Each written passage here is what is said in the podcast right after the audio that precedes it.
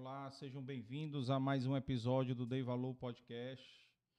Episódio esse de número 69, certo? E antes de falar um pouco do convidado, lembrando aqui os velhos recados aqui, né, que nunca é demais lembrar vocês, por favor, se inscrevam no canal, é, participem pelo chat, mandem perguntas, o que vocês quiserem, perguntar para o convidado, podem mandar. É, também dê o like já no, no vídeo de hoje, certo? Já deixa o like aí. Falha nossa.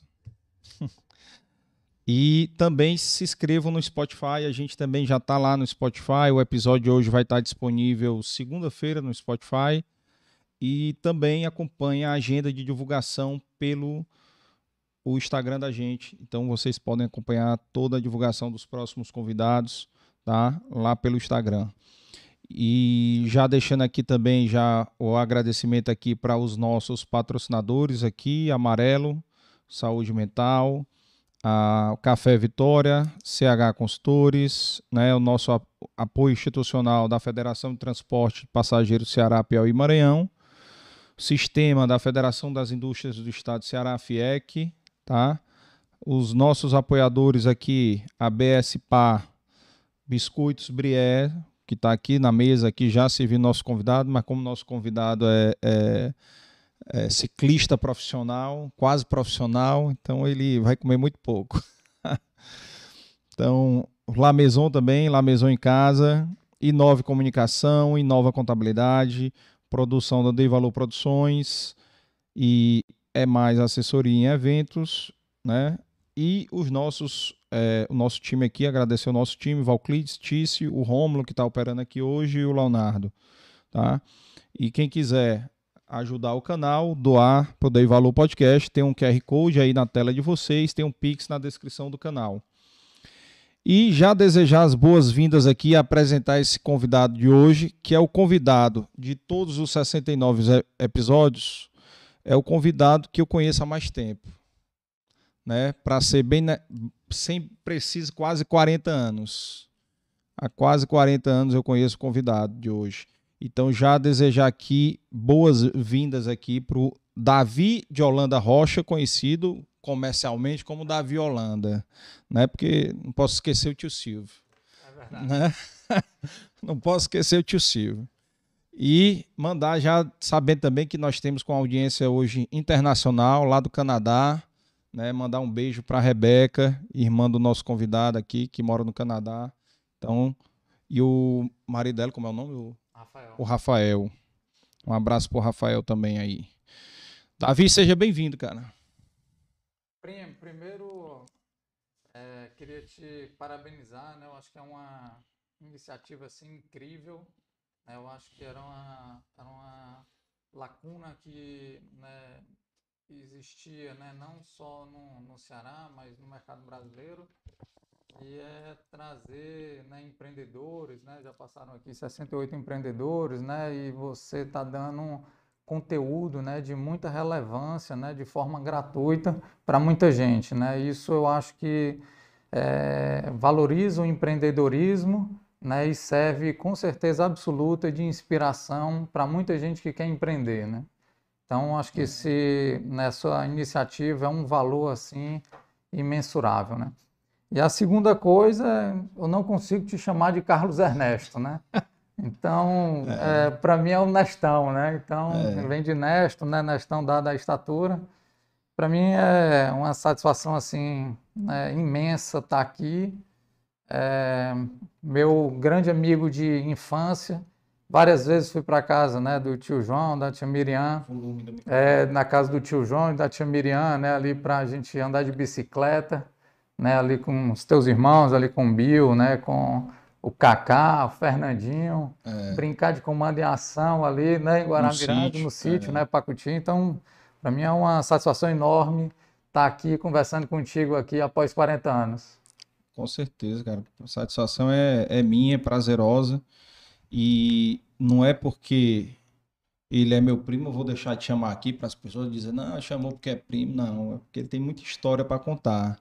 E aí, ao longo do episódio, quem já conhece ele sabe da história dele. E aos que não conhecem, né? O, o Davi nasceu aqui em Fortaleza, né?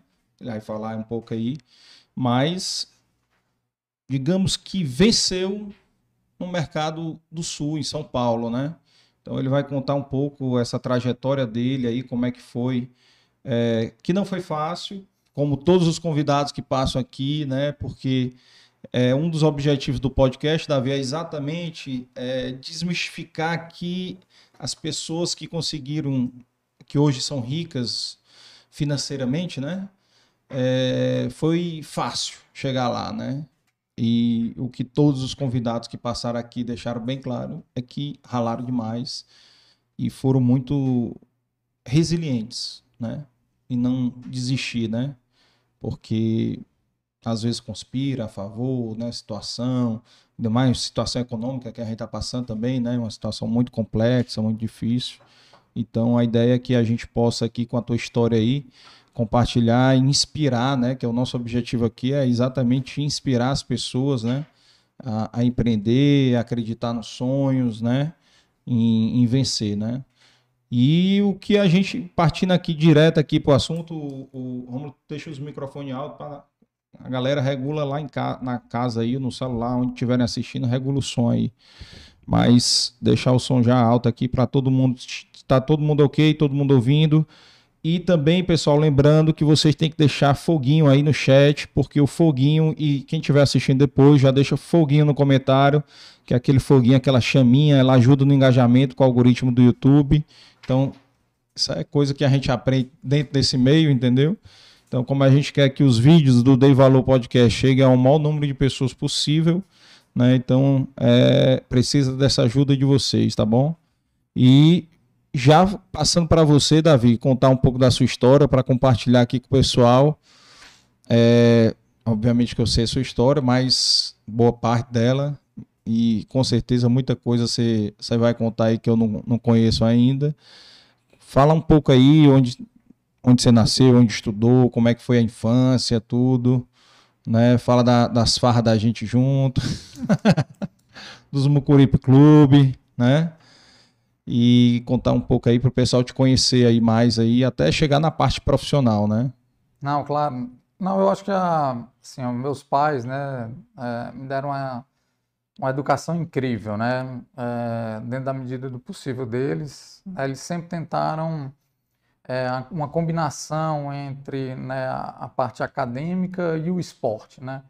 Então, uhum. eu acho que que essas duas coisas, elas, elas, na minha vida, elas andaram juntas e inseparáveis, né? O brinco era uma perna direita e uma perna esquerda, né? Uma fortalecia ali muito a mente, trazia ali o soft skill, e a outra, né, a parte acadêmica, trazia ali muito hard skill, né? Então, isso foi desde sempre, é, desde sempre, eu não sei se tu lembra, né? eu jogava ali ping-pong, né? Era não sei se não jogava ali ping-pong, joguei tênis de mesa, né, ali, jogava ali no Batista, né, eram duas mesas ali de, de cimento, né, que tinha ali no Colégio Batista, de pertinho da Santos Dumont. E então minha, né, eu comecei no Colégio Batista, foi uma, infância incrível. E aí dali eu estudava ali no período da manhã, quando terminava, eu ia para o, salvo engano, era IASG, né, que tinha curso de inglês e uhum. também tinha um, um, time de tênis de mesa.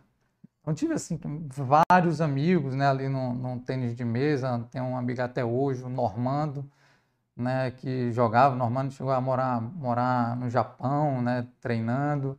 Daniel eram dois assim, bem acima da média, bem melhores do que eu no tênis de uhum. mesa, né? Jogava super bem, participava dos campeonatos, mas esses dois eram dois fenômenos, né, que a gente teve aqui no Tênis de Mesa no Brasil. Então, é, em Fortaleza. Então, eu, eu estudei ali no, no Batista, foi nessa, sempre essa combinação ali de perna esquerda e direita, né, que era o acadêmico e o, e o esporte.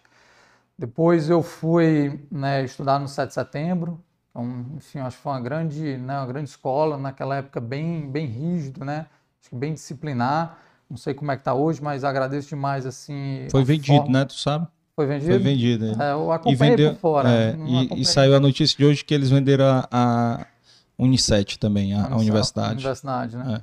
Mas para mim ali era uma, assim, a educação, né? Naquela época eu, eu trago, né, comigo até hoje, né? Aquela referência ao professor, né? Você tinha que toda vida que trocava, né, de aula, de matéria, você tinha que se levantar, dar bom dia ao professor, né? Você tinha que estar sempre, né, fardado, enfim. Então acho que aquela parte assim da disciplina, do planejamento, da parte de educação, né? Educação com professor, para mim, você você entrar num, num, colégio, cara, aquilo ali é uma catedral cara, acadêmica, né? Aquilo uhum. é um uhum. negócio assim que eu acho que a gente tem que valorizar cada vez mais, né? Assim, o estudo, conhecimento, conteúdo, enfim, são coisas que eu acho que né, eu demorei a perceber isso, mas quando eu percebi, né, eu, eu procurei evoluir bastante, né? Então eu acho que né, era sempre essa combinação, mas a infância cara, brincava demais, cara, assim, era eu era um menino cara, que consegui aproveitar, eu acho que cada, cada degrau né, ali da minha idade, né? Então, a gente ia ali para né, a casa ali dos teus pais, né, ali em Pacuti, era mountain bike, era comando e ação, era hum. Lego, né? Daqui a Perdemos pouco... um bocado lá. Perdemos um bocado, né? Naquela brincadeira. Então, hum. assim, sempre foi uma, uma infância, cara, muito feliz, assim, né? E, por outro lado, também né, tinha a, a coisa aqui mais urbana, né? Então aqui do, do, do aqui do, de, de, Fortaleza, enfim, as atividades aqui em Fortaleza. Então acho que hoje em dia quando você olha, né, as crianças elas não, não, né, não tem nem noção, né, onde é que é uma vaca, o que é um boi, o que é uma galinha, é. né, como é que mata um porco, como é que mata uma vaca, como é que era esse negócio, né, de fazenda. Pouca vivência, né, de, de fazenda. Isso, eu acho que, enfim, eu acho que essa, né, eu tive a oportunidade de viver, né, esses dois mundos, né, então foi uma infância incrível, né, que eu pude aproveitar bastante, fazer bastante amizade, né, eu carrego né, com muita gente comigo até hoje, né, quando vejo essas pessoas, tem uma, uma lembrança assim, parece de um irmão, né, que nunca esteve distante, dado a relação e o carinho que foi construído naquela época. Né? Acho que foi por aí assim que eu fui aproveitando e, e, e vivendo enquanto jovem. Bacana, bacana. E, e daí da adolescência, né? Tu, tu terminou no 7 de setembro, né? O terceiro ano? Não, foi, foi o seguinte, quando eu fazia metade do primeiro ano, hum. aí, aí tinha aqueles programas de intercâmbio, né? Sim, sim. Aqueles programas, é, enfim, você estudava lá, acho que nove meses, né, fora, não chegava nem a dar um ano, né, dava nove, Eram dez, dez meses, dez era, meses, nove, dez meses. E aí foi, eu fui né, nesse programa e aí não deu certo na casa né, que eu fui, fui rejeitado na casa.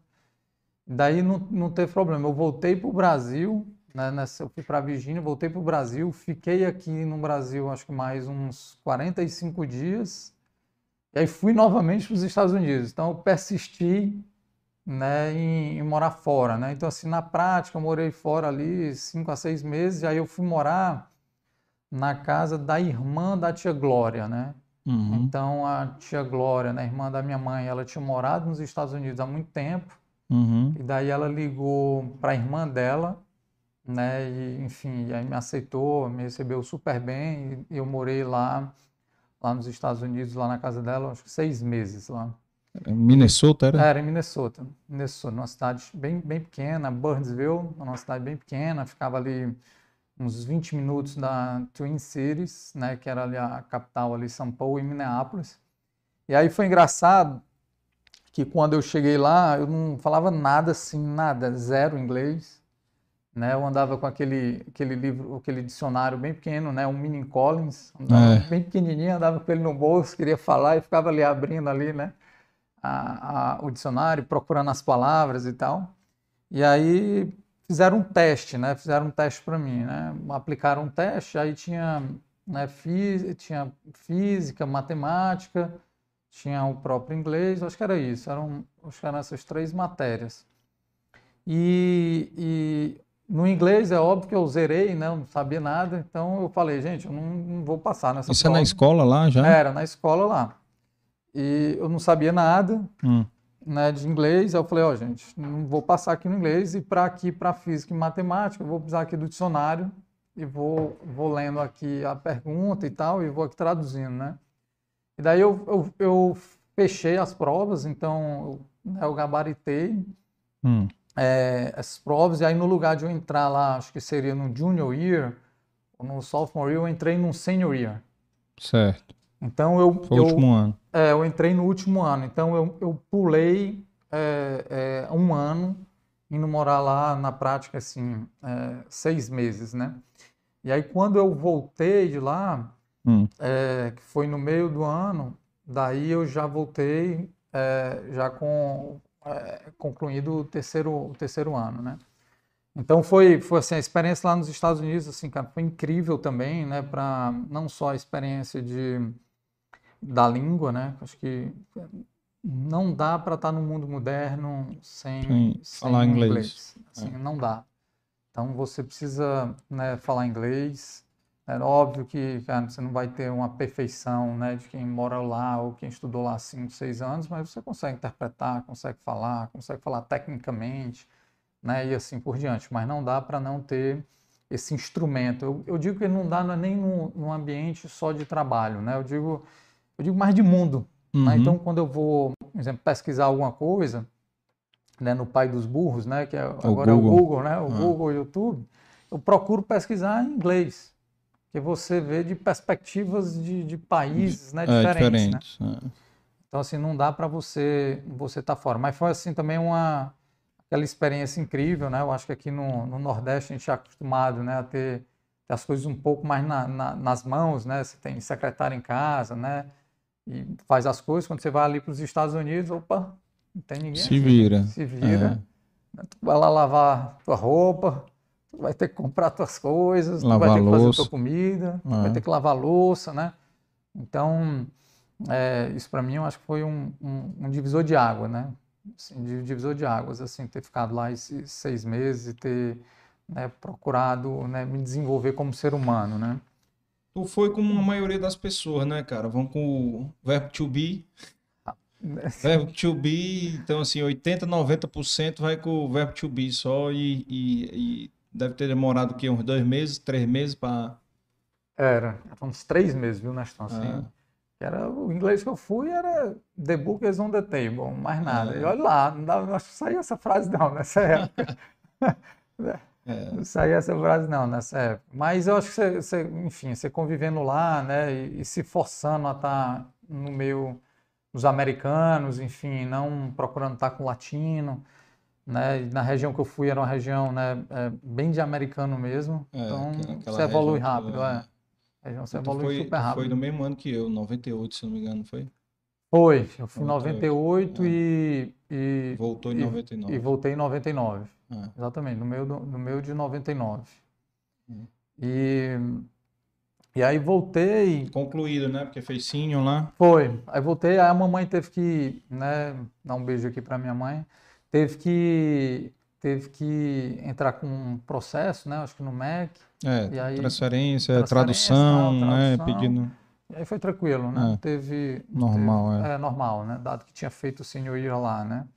Mas eu não era, né, não era nenhum aluno, nenhum aluno excepcional não, né, eu sempre fui um aluno normal, Uhum. E, e o que eu, na prática, eu, o que eu, eu gostava de estudar, o que eu gostava, né? Então, depois eu falo desses conceitos, né? Mas, assim, um- uma das coisas assim, que eu carrego muito comigo, né? E não canso de falar, é que é, o tempo é o maior ativo do ser humano, né? A gente já conversou sobre isso, né? Então, eu, eu sempre gostei de dedicar meu tempo, cara, às coisas que realmente, né, me deixam ali eh, feliz, né? Que realmente agregam valor. Isso eu levei, assim, para minha vida inteira, né? Até mesmo no, no estudo, né? Tinha matéria que eu gostava de estudar, tinha outras que eu não estudava muito, e ia passando e, e tá tudo certo, né? Isso também foi dentro da própria faculdade, né? Tinha o, o Claudinho Rocha, né? E a gente estudava juntos. E, e o Claudinho às vezes ia lá para casa porque a gente ia estudar matemática financeira estatística, Aham. planejamento orçamentário, a gente estudava juntos. E era, e você olhava na, na- na- lá na universidade, foram as únicas disciplinas que a gente tirou 10. Né? A gente tirou aí. 10, 10, 10, né? Eu e ele. Então ele ia lá para casa, ele estudava, o papai ensinava, né? O papai é engenheiro civil, então ele ensinava. E, enfim, e aí outras matérias que eu não tinha muito interesse, eu falei, pô, deixa eu ir cumprindo tabela aqui, Passando de qualquer jeito, aqui né? e tal. E vai seguindo, né? É. E, enfim, então foi, foi, foi também incrível. E só adicionando lá na, lá na, lá na faculdade, eu fiquei entrando aqui na história, né, eu fiquei cursando duas faculdades, né? Eu fazia administração pela manhã. Na Unifor? Era, na Unifor. Fazia uhum. administração ali pela manhã e também fazia direito.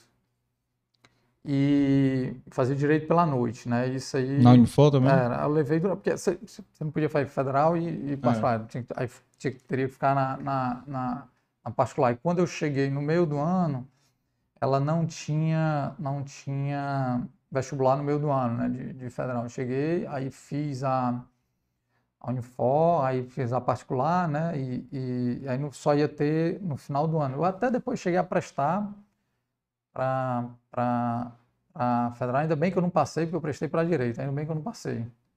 Né, porque depois eu fiquei cursando administração e direito, em um determinado momento eu larguei o direito.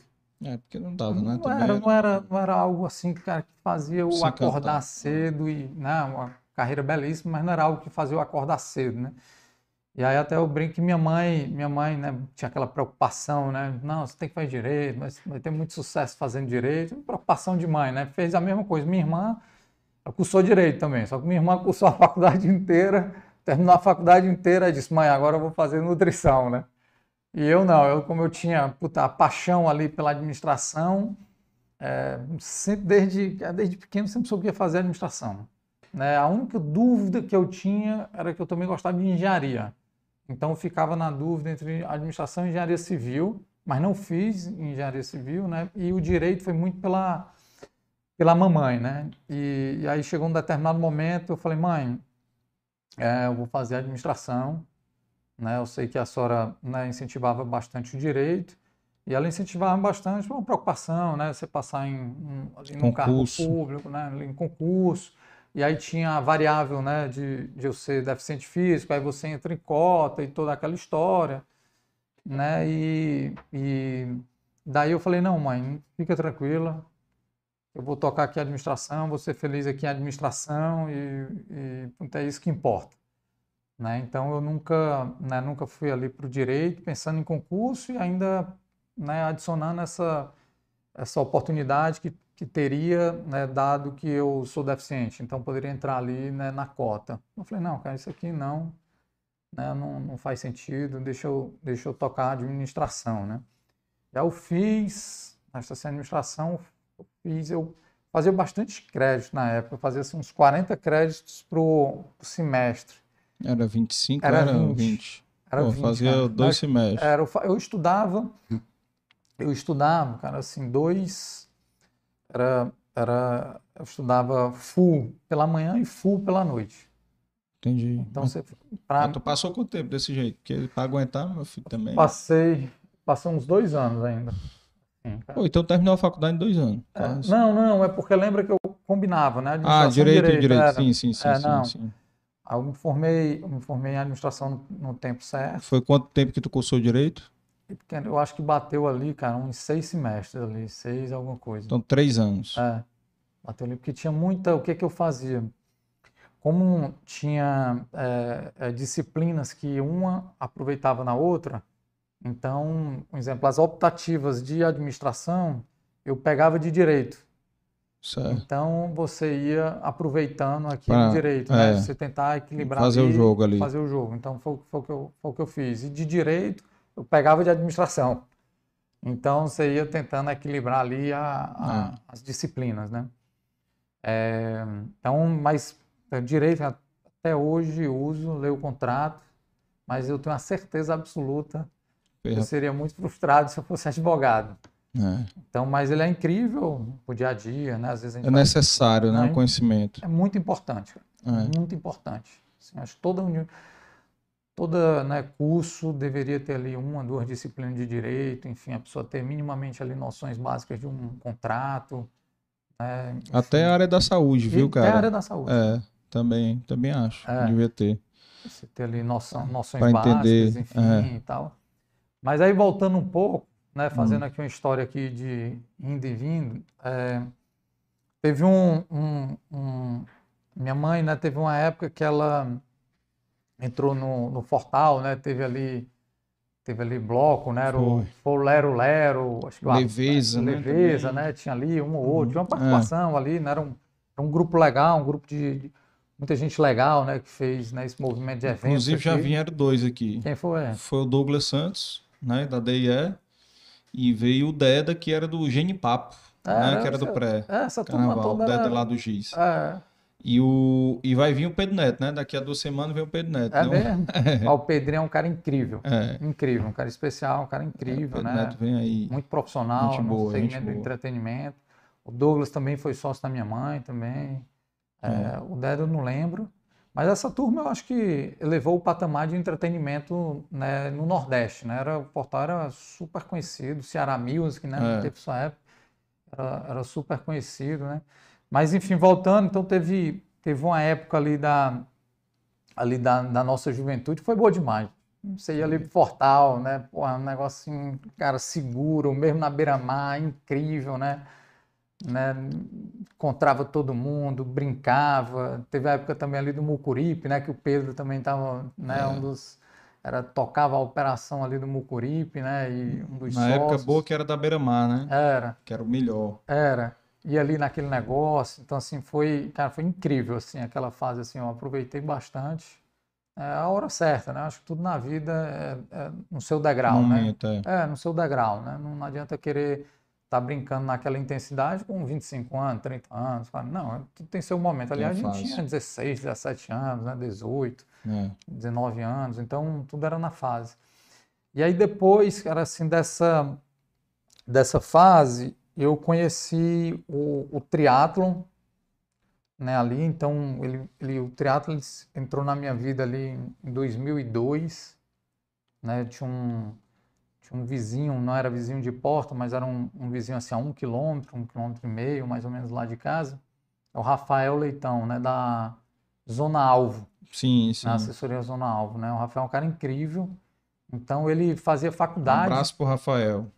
Não, um cara incrível, né? Um ser humano. cara, Corri lá dois anos. Correu lá dois anos. Foi. Eu passei roubando água lá. Ninguém, ninguém me conhecia, né? É. Fui correr hoje na beira-mar e entrei aqui, eu não vi ele. Eu falei, pô, mas vou roubar águazinha aqui e vamos embora, né? Roubei Uhum. água lá. Roubei água hoje lá. é. E aí, e aí entrou, ele fazia faculdade de educação física, o esporte era super, super novo, né? Eu acho que o esporte foi, o Ironman acho que surgiu em 82, posso estar erra- errando aqui o, o ano, mas esporte super, super jovem. Pouquíssimas pessoas faziam, né, aqui, Uhum. né, no Ceará, tinha ali o Paulo Brandão, né, que, que fazia, o Alfredinho, acho que o Zé Filho, né, tinha uma turma ali que fazia. E daí eu ia treinar com, com o Rafael, então foi um momento que eu comecei a me distanciar é, ali de, de Mucuripe, Fortal e Das festas. É, das festas, né? Ali estava com uns, uns 20 anos, eu parei de sair mesmo, fiquei muito dedicado ao esporte, então era estudava, né, ali na faculdade, depois ia, ia né, pedalar, nadar, correr, enfim, então foram assim, aí eu fiz Ironman, Iron- tem uns, do- acho que uns dois, três, depois fiz, fui algumas vezes aqueles vice-campeão brasileiro de categoria, sul-americano eh, de categoria, aí fiz vários meios, meios né, Irons. 70.3, é, né? é, mudou o nome, né, 70.3, mas na época era meio, É. e então acho que o esporte ali, cara, ele começou a entrar na minha vida, assim, de uma forma, né, de uma forma mais, mais séria. É óbvio que eu sou um amador, né, não dá nem para comparar com um profissional, né? A gente tem, tem vários amigos e profissionais de ciclismo. O Murilo Fisch, uma lenda, né, super amigo, o próprio Vinícius Rangel, que agora está na, na Movistar, Tá até indo lá para casa próxima semana. Então, eu sempre tive ali próximo ali do ciclismo, mas o, o esporte, né, voltando um pouco para o esporte ali naquela época ali do, com o Rafael, 2003 por ali, ele foi, ele foi trazendo assim uma, uma riqueza muito grande na minha vida.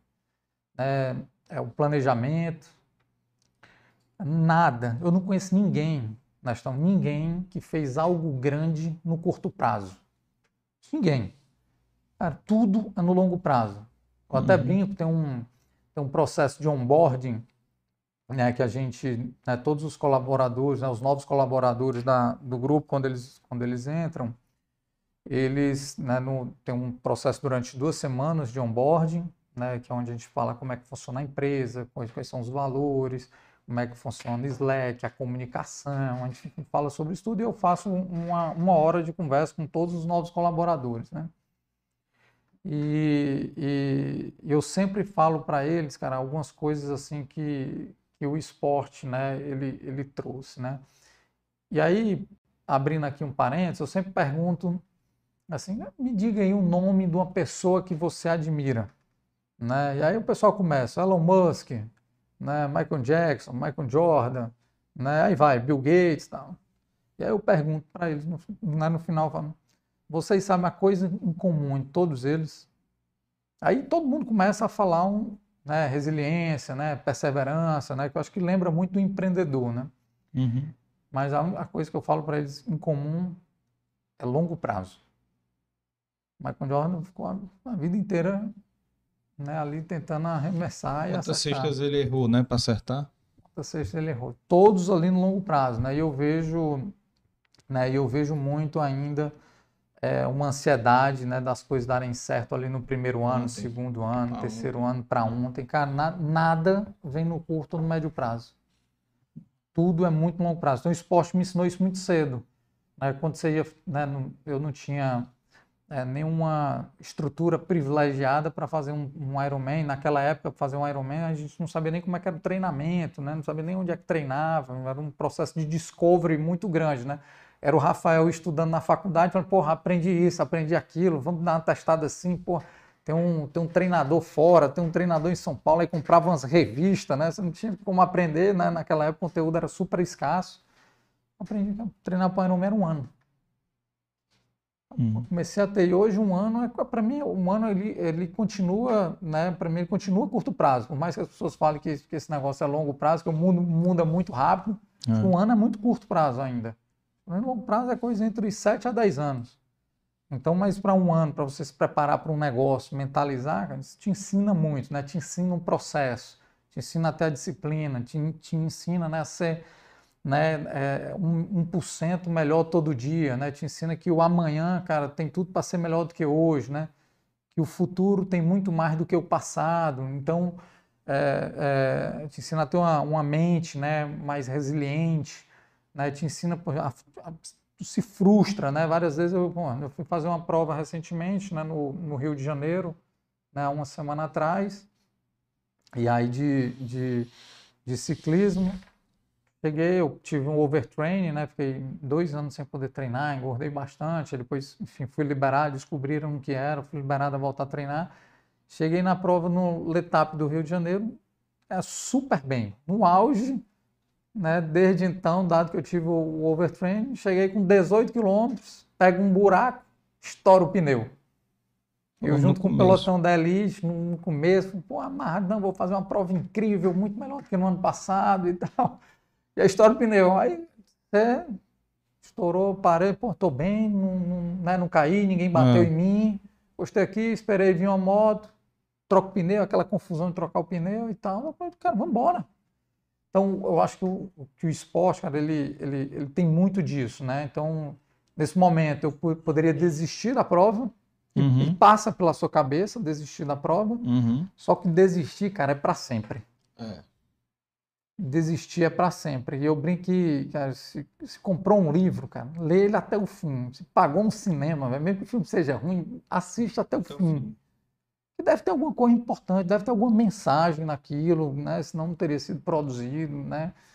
Então, né, é, o esporte te ensina, né? Eu cheguei super treinado, pô, tive que né, lidar ali com a frustração né, de um buraco, Perdi um super tempo, perdi um plotão, mas terminei a prova com a cabeça feita, feliz da vida, porra, tô inteiro, não sofri acidente, porra, encontrei vários amigos que eu não encontrava há muitos, há muitos anos. E o melhor, cheguei três minutos pior do que o ano passado. Assim, na prática não teve nada. Quase é, quase a mesma coisa. Então, assim, eu acho que esse tipo de coisa, ela, você transportar né, isso para o mundo dos negócios, né, que, cara, um dos negócios que eu vou começar a falar, cara, você lida com problema todo dia. Assim, é, todo dia tem problema, né, o que difere de um negócio né, menor a um negócio grande, cara, é a escala. Mas os problemas são os mesmos. Uhum. Ah, você tem problema né, de caixa, problema de inovação, problema de aquisição de cliente, problema com gente, né? Cara, os problemas são os mesmos. Prazo. Prazo, cara, os problemas são os mesmos, né? Os desafios ali, eu acho que não depende do tamanho do negócio. O que muda é a escala, o impacto, né? Se você erra aqui, talvez o, o pênalti desse erro aqui ele é muito maior do que de um, de um negócio pequeno, né? Então, é, é, é, isso que vai diferir.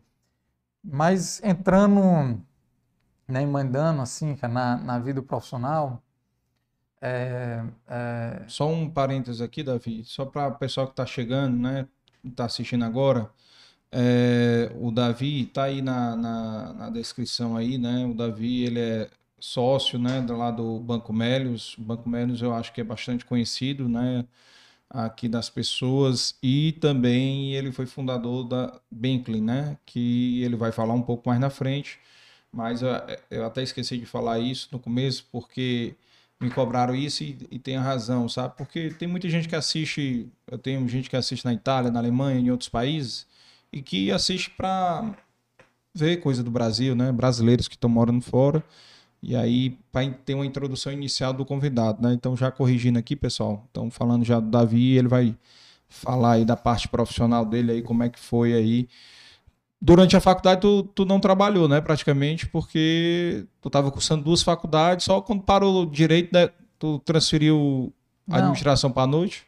Foi, não. Eu, eu fiquei pela manhã, e aí, no, no como eu, né, o meu, meu primeiro negócio ele foi um delivery de sushi, né? É, então, delivery de sushi era à noite. É. Então, eu continuei com a faculdade de, de administração manhã, de manhã é. e o direito que eu fazia à noite, eu né, não precisei mais ir, ir, ir, ir para a faculdade, né? Eu cortei. Uhum. E, daí, e daí o delivery era à noite. Então, a história do Daruma é incrível. Aqui, aqui em Fortaleza, né, tinha um, um, um restaurante de sushi mais sofisticado, salvo engano, era no Cisa Park, eu não sei mais nem se existe esse hotel, mas. Era mesmo, tinha, tem. É, tinha... É, mudou a bandeira, mas. Mas eu me lembro desse restaurante, eu acho que ainda tem. Não sei.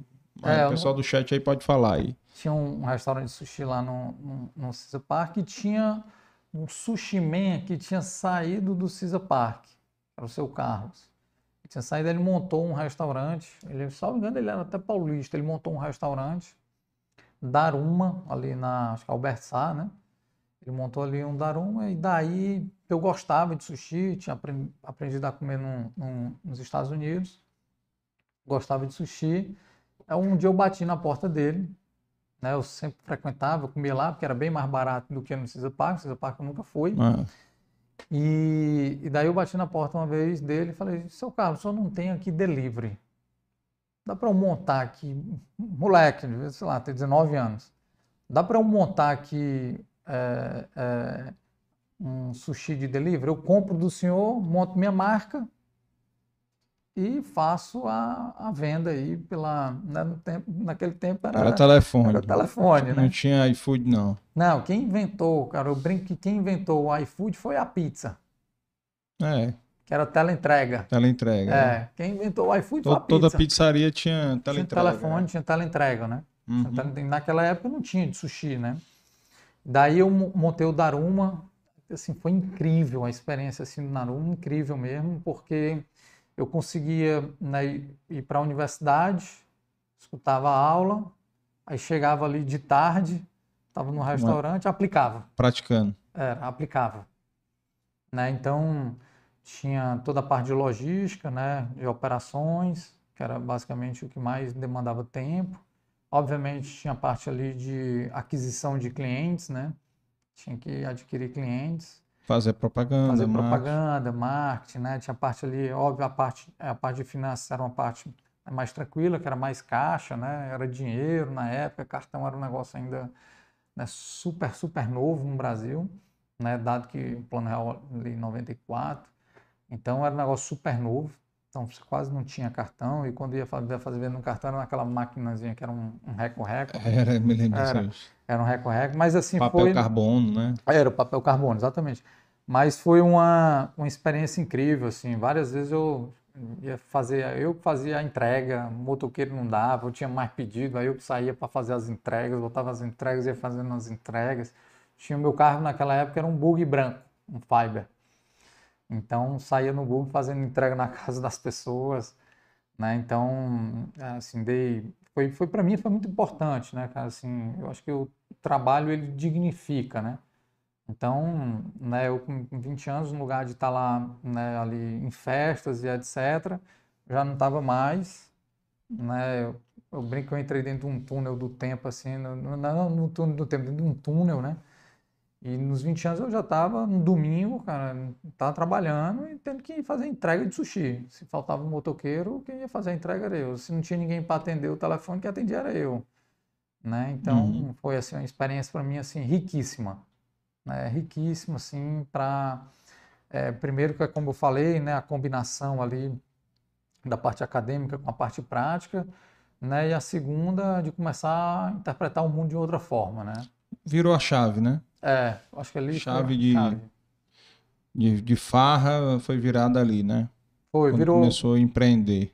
Foi, virou junto com, com o esporte, o empreendedorismo e o, e o, e o, e o, e esporte. esporte. Aí depois, né? Aí depois, aí esse negócio não deu certo. Aí eu fico brincando, né? Naquela época vender... Deu certo, mas durante um tempo. Né? É, durante um tempo, né? Durou, acho que ali um ano e meio, dois. Ah. E aí eu fico brincando que naquela época, né, vender, vender, vender peixe cru, né, né, na terra onde o baião de dois e, o feijão verde é gostoso, é era difícil. É difícil. Era difícil. E não tinha cultura, né, não, que tem hoje. Não, hoje tem tinha. sushi em toda não, esquina. Toda esquina. Naquela época, é. 2000, 2001, não é. tinha na né, cultura. Concorrer com o baião de dois e feijão verde, é dá. difícil. Até hoje eu prefiro o baião de dois, o baião de dois, feijãozinho verde com a farofa. É. Né, do que sushi. Total. Então, naquela época foi, foi né, mas, mas trouxe, como eu falei, bastante ensinamentos. Né? Aí eu fiquei um, um hiato ali é, de uma a, acho que um a dois anos ali só estudando. E daí eu falei, cara, ficar só estudando não dá.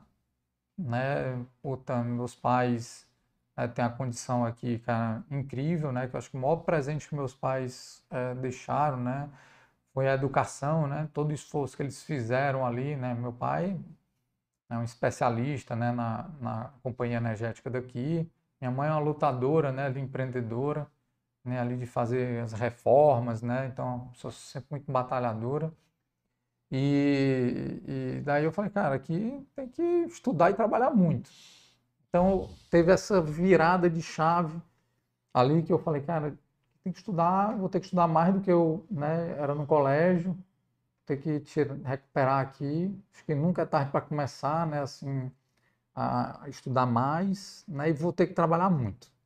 Hum. Então, eu brinco, eu entrei dentro de um túnel, cara, e eu acho que ninguém lia mais livro do que eu, não, nesses anos, né, e, e, e trabalho, cara, eu trabalhava muito. Era, era o meu foco, era trabalhar, estudar e fazer o esporte. Trabalhar, estudar e fazer o esporte, né? E se manteve até hoje esse negócio. E aí, assim, eu comecei, né? Eu comecei, assim, essa, essa carreira mais no mercado financeiro como caixa. Então, eu fui todos os níveis né? de um banco, né? Assim, né? Até virar aí banqueiro, né? Então, eu comecei como caixa e eu brinco que foi assim, o trabalho mais importante que eu. a função mais importante que eu já exerci até hoje. Porque eu, eu comecei como um caixa dentro de uma agência, que era uma agência que ficava dentro de shopping, e por ser um caixa de moeda estrangeira, ela poderia, ela funcionava sábados e domingos e feriados, então não era aquela né, de um caixa, né, de uma agência convencional, segunda a sexta, segunda a sexta e tal. Então, eu trabalhava carnaval, né, é, porra, Natal, feriado. feriado. Pô, minha folga não era nunca em sábado e domingo, minha folga sempre era na semana, algum dia aleatório na semana, nada a ver. Assim, numa segunda, era um movimento menor, né? É, então ali, cara, assim, dali eu comecei a, a, a, valorizar muito, né, o trabalho, né, cara, e, e, e, o que eu falo, assim, eu falo muito dentro, dentro das empresas, cara, não importa o cargo, cara. Você, você tem né, duas formas de enxergar uma organização. A, a, lá eu falo que é o organograma do conhecimento. Então, não, não na nossa empresa a gente passa que para as pessoas que o organograma não é um organograma hierárquico. Ah, é o CEO, é o vice-presidente, o diretor. Não, cara, é o organograma do conhecimento. Se você está dentro de uma sala para tratar de um determinado assunto, que você é importante uhum. para aquele assunto. E lá todo mundo tem voto um. Não é porque o Davi falou que o Davi está correto, não é porque o Israel, que é meu sócio, o Melis, o Ofli ou o Lucas, que, que eles falaram que eles estão corretos. Não, eles estão dando uma opinião dele como um voto um. Se vier né, um, um estagiário ou um gerente um dire... e der uma opinião melhor do que a nossa, a gente vai pela opinião daquela pessoa, né?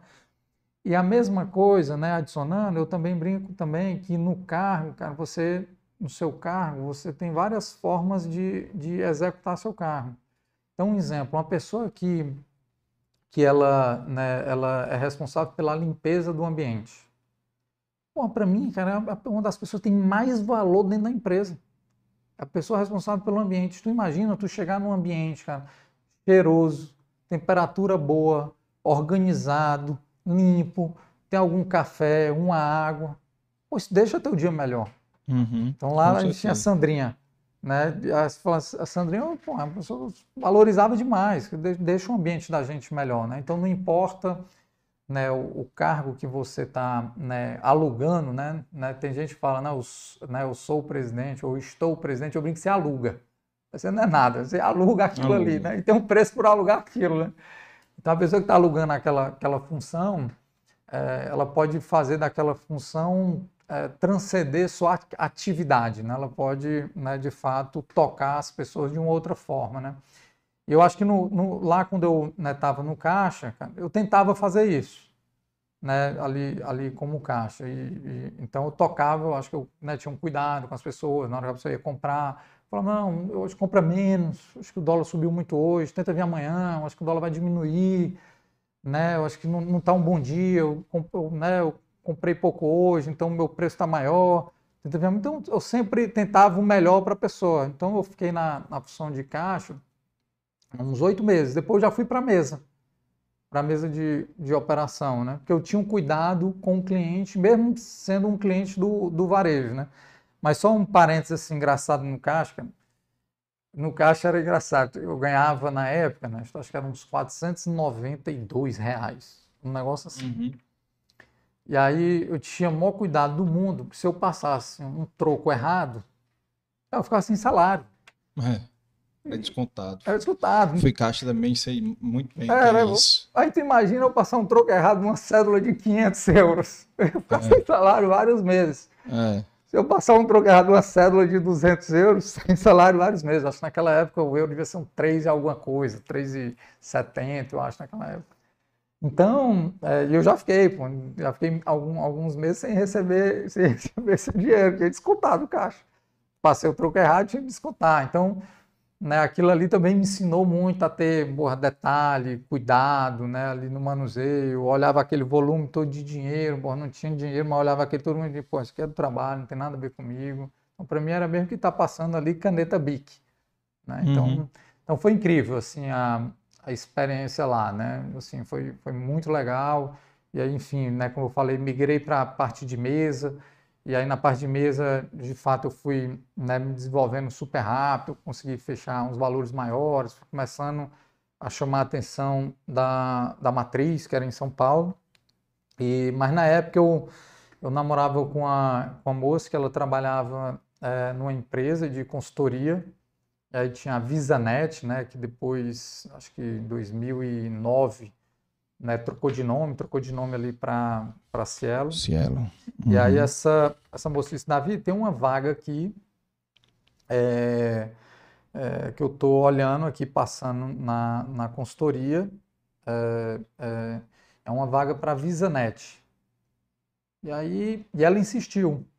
Eu nem queria, ela que insistiu, não, acho que deveria, deveria aplicar, aplicar para essa vaga né, tu deveria aplicar para essa vaga porque eu acho que tem um perfil, né, e tu tá aí trabalhando com câmbio, eu acho que, né, é, esse negócio tem a ver. Tem a ver, então né, tá aí também no, no segmento financeiro.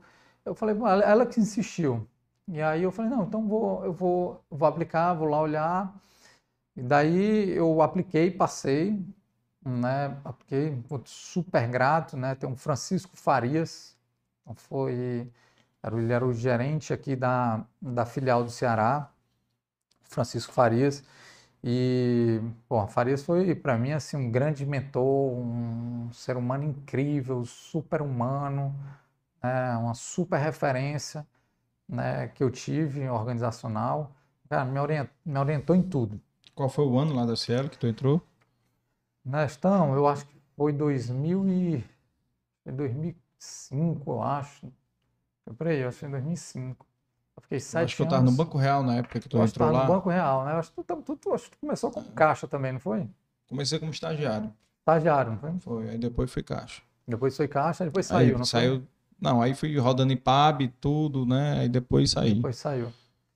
E, e aí eu, né, eu, eu entrei né, na Visanet, né, lá com, com Farias, e aí fiquei, fiquei era, era, um, era um, um mix de, de comercial, relacional e trade marketing.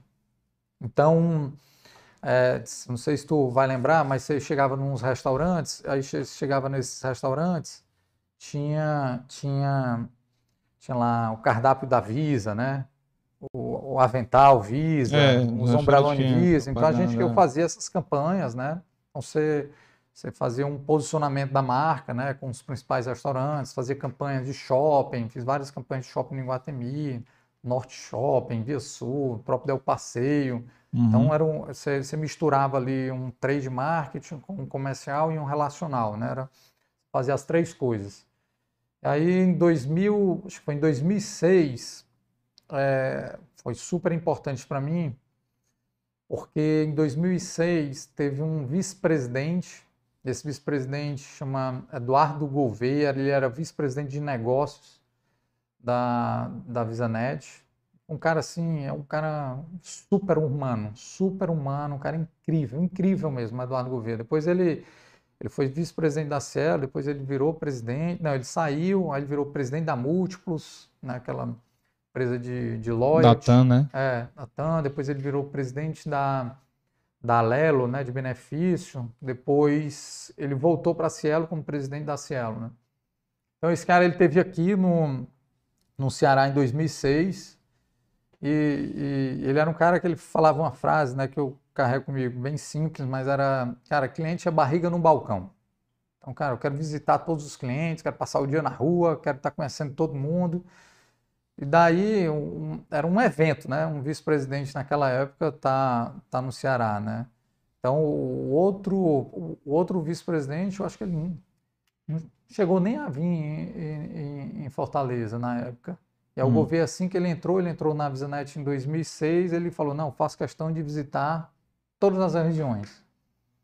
Eu fiquei com ele, cara, o dia inteiro. O dia inteiro, assim. Então, eu, menino, sei lá, devia ter uns 22 anos, 3 anos, e aí eu fiquei o dia, um dia inteiro. Levei ele no, no Iguatemi, no Norte Shopping, no Via Sul, visitava os estabelecimentos comerciais e tal. Dia inteiro, ponta a ponta, e aí, enfim, e depois ele foi embora, né? E aí, fazendo assim um, um, um fast forward aqui, quando, quando foi em 2009, surgiu uma vaga em Belo Horizonte. Eu apliquei para essa vaga em Belo Horizonte. Né? Tinha todo um processo, né, da empresa interno, grande, né? interno, né? Então, você tinha participava da entrevista, tinha lá uma prova, aí vinham duas, três pessoas te entrevistar e tal, você tinha que mostrar um case, apresentar um case e tal. Tinha todo um processo, eu apliquei e passei. E aí ele viu que tinha passado para Belo Horizonte e falou: não, não, não. Eu sei quem é o Davi, eu estive lá em Fortaleza com ele, é, é, mande ele direto para São Paulo. Agora, no lugar de mandar ele para São Paulo cidade, capital, capital, mande ele para o interior, porque ele precisa fazer uma ponte, que era uma ponte de adaptação. Então, no lugar de eu ir para São Paulo direto, É. ele falou, não, mande ele primeiro para o interior. Ele falou isso mesmo? Foi. Ele te disse isso depois? Disse, foi? disse. Né? Depois ou quando tu foi não, pra lá? depois, depois. Muito depois. Muito depois. Só Ah. que eu, assim, eu sempre, durante, esse, durante né, voltando um pouco para trás, aqui dando um passo para trás, durante esse período, cara, eu, eu, eu, eu tinha algumas pequenas idas. A ve- assim, a, a- uma das vezes que eu mais chorei na minha vida, cara, foi quando foi o programa de integração da, da VisaNet. E o programa de integração da VisaNet era em São Paulo. Então, pegar o avião para ir para São Paulo, eu falava, caralho, estou indo para São Paulo. Eu, pô, não tinha condição de ir para São Paulo, ir para meus pais, ó, cara, paguei a passagem para São Paulo, eu quero estar indo lá, vou fazer o quê? Não tinha o menor nexo, né? Mas o trabalho me levou para São Paulo. Então, essa foi uma das vezes assim que eu mais chorei dentro do avião. Chorei indo, cara. Assim, caralho, estou realizando um sonho, o sonho da minha vida é trabalhar em São Paulo. E aí eu lembro até me emociona, né? Assim. E aí, aí voltando, aí esse cara, não, tira esse cara, tira esse cara de, de Minas e joga ele é, para o interior, né? Qual foi o Aí interior? fui para Campinas, É, o interior que é. que é grande, né? Interior O grande. interior do tamanho de Fortaleza, quase. É, tem. tem... É, é a maior cidade do interior de São Paulo. É, Né? é, eu acho que ela. Deve ter uns 2 milhões de habitantes. É, lá. acho que é um pouco menos. Acho que É. ela deve ter um milhão e duzentos, um milhão e trezentos. Mas ela é muito rica porque ela, ela concentra ali aquela região toda ali, um raio muito grande, assim, de uns 100 quilômetros, né? Ela, Sim. Agora, só uma pergunta. Por que, que São Paulo era um sonho pra ti? Cara, eu, assim, eu, eu sempre acreditei que o ambiente é muito importante. Eu, eu acreditava que, que o ambiente de São Paulo ia fazer com que eu aprendesse mais, evoluísse mais na parte de negócio, né? Então, Uhum. É, eu até, até falo que tem, tem, um, tem um, obviamente, amigos que já têm filhos, falo, cara, coloca para estudar numa INSPER, coloca para estudar numa GV, né? Eu até acho a INSPER a mais incrível hoje, mais do que, do que as públicas, né? É, mas pode vai em alguma pública, numa USP, né? Numa USP São Carlos, no ITA, enfim, no IME. Mas o- ali eu acho, para mim, eu, eu nasci, meu pai sempre falou, que, que São Paulo era o- o- uma máquina, né? Ali, o- É, a a locomotiva, né? locomotiva do Brasil, né? Então tinha que- aquilo muito na cabeça. Falei, cara, eu gosto de administração, gosto de negócio, cara, É, tenho que ir para lá. Né? E, puta, amo São Paulo, é o lugar, o lugar que você, pô, é um lugar que eu me identifico muito. Foi onde eu colhi, colhi todos, né, todos os meus frutos, né? Óbvio que toda a educação veio aqui do Ceará, mas a grande colheita, né? Eu acho que o plantio foi aqui, né? Mas a grande colheita, né, foi lá, né? É importante que a colheita só vem quem planta, né? Não, hum, amigo, hum, Porque tem gente que quer colher sem plantar. Não, você tem que, você tem que plantar muito, mano, para É. depois vir a, vir a colheita, né? E aí eu cheguei em Campinas, né? Cara, assim, cheguei em 1 de janeiro de 2010, é, lá em Campinas, né? E, cara, assim, não sabia nem onde ficava, assim, no mapa, né? Campinas, né? Via que, pô, tinha a Unicamp, tinha um primo que tinha estudado lá, o Kaká, É, há muito tempo já isso aí, né? estudado lá, né? O Kaká, então tinha. Fez, eu, não, o fez Kaká- Unicamp lá. fez Unicamp, né? Eu falei, pô, o Kaká estudou lá, e tal, tem Mestrado. Unicamp, foi um mestrado, né? Estudou lá, então essa era a minha referência de Campinas. Porque eles quiseram o Kaká tinha estudado na Unicamp, era o que eu conhecia de, É. de Campinas, né? E, e aí cheguei lá, cara, assim, no meio do marco regulatório, então isso foi todo um, um projeto que a, que a Visanet desenvolveu, ela, tinha, ela trocou de nome, né? Saiu de Visanet, migrou para Cielo, dado que ia ter um marco regulatório é, ali em meados de 2010, onde né, a adquirência não ia ser mais mono, monobandeira, né? Então é, a Cielo só processava Visa, ela ia poder processar outras, Outras bandeiras, bandeiras né? na assim mesma como- máquina. É, na Hum. mesma máquina, a mesma coisa a Redcard, aí depois veio a GetNet e depois vieram várias. E aí, então tinha todo um go-to-market para aquela época, né? E, e daí, é, é, então tem que agora mudar a forma de trabalho, né? Fizeram todo um, planejamento, era McKinsey, Hollenberg, era um monte de, de consultoria lá dentro da, dentro da empresa.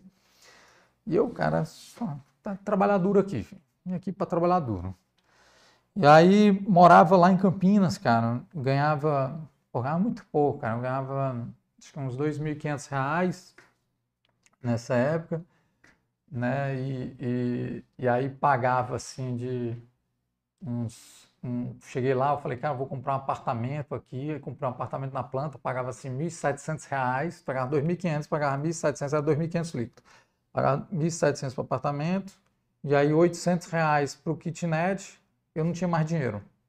Aí o que, que eu fazia? Eu vendia os tickets de refeições, né, ali, refeição, alimentação, e era o dinheiro que tinha para sobreviver. A comer o resto do mês. O resto do mês, velho. Aí eu vou te contar. Aí eu morava num, num num kitnet, estamos, que esse kitnet era, era um terreno de um pedreiro. Aí esse pedreiro montou a casa dele e, e aí ele montou oito kitnets. Tem uma renda ali, né, uma renda ali fixa. Eu morava num desses kitnets. Então era um negócio assim, cara, super pequeno, né, super simples. Aí eu brincava que eu recebia um monte de cartinha, um monte de estudante, aí recebia cartinha, porra, não pode fumar isso, não pode beber aquilo, não pode fazer barulho, né? E eu, porra, concentrado ali no meu trabalho e tal, nas minhas coisas. Mas foi incrível, cara, assim, né? E aí ainda, e ainda tem um, um, um, um fato engraçado, que quando a gente chegou lá, chegou eu e um carioca. E, e aí esse carioca falou, não, Davi, eu vou deixar o carro do lado de fora, aqui eu não vou entrar não, porra, dá trabalho, abrir portão, não sei o quê, portão manual, aquela coisa toda. Eu falei, não, cara, vou deixar meu carro aqui dentro e tal. Né? E aí ele deixou do lado de fora, levaram o carro dele no primeiro dia. Caralho. Levaram o carro no primeiro dia. A gente falou, cara. São Paulo não céu, brinca, velho. não. Cara. Não, primeiro dia.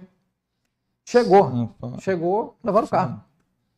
Aí, eu, aí, aí, a gente falou, cara, irmão, tá morando num kitnet. Cara, sendo, roubaram o teu carro, velho. Hoje, Primeiro dia que a gente chegou, cara, a gente tá fudido aqui. Desculpa o termo, mas, cara, a gente vai ter que ter muito cuidado aqui, né? E aí, mas enfim, foi roubaram mesmo, né, o carro. Depois, depois, enfim, acharam o carro. Apareceu? Apareceram. Era um... Só o esqueleto? Ou... Não, apareceu o carro. Era um Logan prata. Eu lembro mais do carro. Era um Logan prata. Na Renault. É, apareceu o carro. Usaram para roubar? Pra não, não, aí, não, ele apareceu, mas ele apareceu. É, é, sem os é, quatro pneus. É, sem os quatro pneus. Ele apareceu sem os quatro pneus. Enfim, deve ter usado para roubar, ter é. feito alguma coisa e tal. Mas aí, de fato, depois o, depois o carro apareceu. Então, lá em Campinas, comecei, cara, assim, ralando muito. E aí, o que eu fazia, cara? Eu pegava né, esses 500 reais, uhum. eu pegava esses 500 reais, né, do, da venda ali do, dos tickets, né? Aí ali no Carrefour hum. e comprava assim 30 lasanhas da bandeira do Carrefour, que era mais barato. É, que a da Sadia era mais cara. Que era da Sadia era mais cara. Sadia e Perdigão era luxo. Aí comprava ali, cara, é, 500 gramas de mussarela, 500 hum. gramas de presunto, algumas bandejas de, de, de, ali de ovos e, e pacote de pão. Cara, é o que tem. E aí o que é que acontecia? Quando eu viajava, né, você é, tinha o direito de jantar fora, pago num cartão corporativo, limitado a 50 reais. Pô, Porque, 50 reais naquela época era dinheiro. Né? Era, era, não, era dinheiro. Dava para comprar dinheiro. exatamente, cara, uma costela né, do, do Outback. Era ah. 49 reais a costela do Outback. Pô, era caro já. É, já era caro comprava exatamente a costela do Outback. Aí eu chegava para jantar lá no Outback, aí eu chegava e falava, não, quero uma costela, aí vem aquela batata gostosa e tal. Eu falava, não, embala tudo, só quero o pão. Aí eu, o pão, o pão a reposição pão, era, de... era, o pão, né? Então, é, o pão, ele ia repor direto ia repor, pão. Traga o pão aqui, a manteiga. A manteiga. Comia aqui uns dois pãezinhos aqui com manteiga e ah. tal. E era o jantar. E eu pegava o, o a, a costela, costela, levava pro hotel e comia no outro dia no almoço. Então eu não nele... 50 reais era por dia ou era só por refeição? Não, era 50 reais só pro jantar. E o almoço? Né? Não, o almoço já tinha, a empresa já tinha dado o ah. Ah, já tinha dado o ticket. É, é, eu já é. tinha vendido. Já tava no congelador lá. Já na, tava no, congelador no, de Carrefour, né? É, de lasanha. De lasanha. Tanto que no meu aniversário, no ano, no ano passado, teve, teve, um, teve um, pô, grandes amigos lá, paulistas, aí teve um amigo meu, o Gabo, Aí o Gabi chegou, cara, trouxe um presente pra ti. Puta. Era uma lasanha, Las... velho. Ó, velho, só pra tu não esquecer aqui da tua história. Legal, é, né? É. Trouxe, aí eu, dei, eu não comi. Mas era do Carrefour. Era. Aí eu falei, cara, ó, velho, agradeço, né? Tem um simbolismo incrível, né? O cara pensa, cara, É. pô, o cara teve cuidado de pensar nisso, né? É. Mas eu não como lasanha. Até hoje eu não como, mas tem quem faça. Aí guardei a lasanha. Comeu pouco, né? Comeu pouco. Não, não, não como mais lasanha de jeito Ah. nenhum, cara. E aí guardei a lasanha, enfim, dei pra, dei pra Dil, que é uma secretária lá de casa incrível. E aí voltando, cara, então. Daí pegava lá o Outback, né? E comia no outro dia frio, né? Porque, pô, É. tava frio aquele troço e tal. E viajava feito louco, cara, assim, viajava feito louco, viajava de noite, trabalhava meia-noite, pegava estrada uma hora da manhã, cara, porque a estrada em São Paulo, não preciso falar, cara, é um negócio Tapete, de um cara. tapete, cara. Tapete. Eu não gosto de viajar à noite, mas olhar para aquela e falar, Mas "Não, tu ia um, um nada." raio, né? De Campinas, não era? Não, um raio, não, não. Eu, eu, nessa época, eu, eu era gerente eh, de relacionamento, então você não tinha gestão de baixo, mas eu visitava as grandes contas. E aí eu, eu puta, rodava Ribeirão, Preto, cara, eu conheço tudo, tudo São Paulo, todo o interior de São Paulo eu conheço todo. Rodava feito um maluco, É maluco, rodava feito um maluco. Cara, eu saía de casa segunda-feira, voltava sexta. Hum. E aí era eu e a bicicleta. Tava uma Scott branca, eu lembro mais, né? Scott branca dentro do carro, que é atrás nas minhas costas. Então, onde eu ia, de manhã eu levava a bike, ia pedalar, e aí eu vou contar, tem muita história. Depois fui descobrir os clientes foram ganhando intimidade, os clientes, pô, Davi, traz a bicicleta, pô. Eu, não, pô, tem que fazer a visita pra ti. Não, não, não, não. Avisa aí teu chefe aí, ó. Eu não quero visita, não. Vai ter que pedalar comigo 8 horas da manhã. Eu, não, pô, tem que trabalhar. Não, não, não, não. Conta como trabalho. Hum. Vários, cara. Teve cliente que era. Tinha um outro cliente que gostava de wakeboard. O cara, olha, não quero você me visitando mais. Você, você tem que fazer o wake comigo. Avisa aí que é o wake comigo e eu vou avisar pro seu chefe. Hum. A relação foi, foi sendo construída, né, lá. E falo com eles até Quem, hoje. quem cara. eram esses clientes? Supermercado? O cara Tinha que tinha um tudo. supermercado, o Não, cara tinha tinha, um grandes- restaurante, o que Era, tinham grandes eh, concessionárias, Ah, Sim, certo. grande, tinham grandes interior. supermercados, tinham grandes varejistas, tipo sei lá, Magazine Luiza, tipo esses grandes varejistas, né? Tinha um Gugel Ferramentas, que é uma empresa de bilhões lá de Franca. Então tinham grandes, cara, grandes varejistas, só que naquela época eles eram pequenos, né? Pequenos. Naquela época Uhum. eles eram pequenos, né? E, e- então, porra, tinha, tinha todo esse lance assim da, de, porra, da frugalidade, né? De economizar e porra, porque tinha tava comprando um apartamento, e, né? E tinha juntado dinheiro e eu sempre sempre escutei a minha vida inteira, cara, assim que eu era miserável, mesquinho, é que eu economizava muito, cara. Eu falava, cara, eu, eu, eu sempre tive a cultura de economizar. Principalmente das namoradas, né? Deve ser. Mas eu economizava demais, cara. Assim, eu, eu falava, cara, eu, tô, né, é, é, eu- eu só abrindo um parênteses, cara, as pessoas confundem muito é, nesta, assim, você já me viu falando isso, é riqueza com dinheiro. Uhum. Dinheiro, cara, é um condutor de alguma relação comercial, né, que hoje é em dinheiro, já foi sal, agora tem Bitcoin, nada mais é cartão, isso nada mais é que um condutor. E esse condutor cumpre status. Então, não estou dizendo que status é ruim. Não estou aqui longe disso. Eu gosto de coisa boa, longe disso. Mas o cara que se preocupa com a riqueza, ele não está preocupado com dinheiro. Cara, eu estou preocupado assim, cara. O que, que eu faço? O que, que eu entrego para a sociedade? Se eu sou um bom homem, se eu sou um bom amigo, se eu sou um bom esposo, né? se eu sou um bom ciclista, em que sentido? Né? Pô, eu convivo bem com todas as assessorias. Então, estou muito mais preocupado. Para mim, riqueza é isso. Não tem nada a ver com dinheiro. Eu nunca fiz nada na minha vida pensando em dinheiro. Tipo, nada. Eu sempre pensei na minha vida, cara, como é que eu impacto a sociedade, né? Depois eu conto aqui também uma história, uma história de uma das vezes assim, um meio chorão, uma das vezes que eu chorei também, correndo no Parque Ibirapuera, né? sobre riqueza.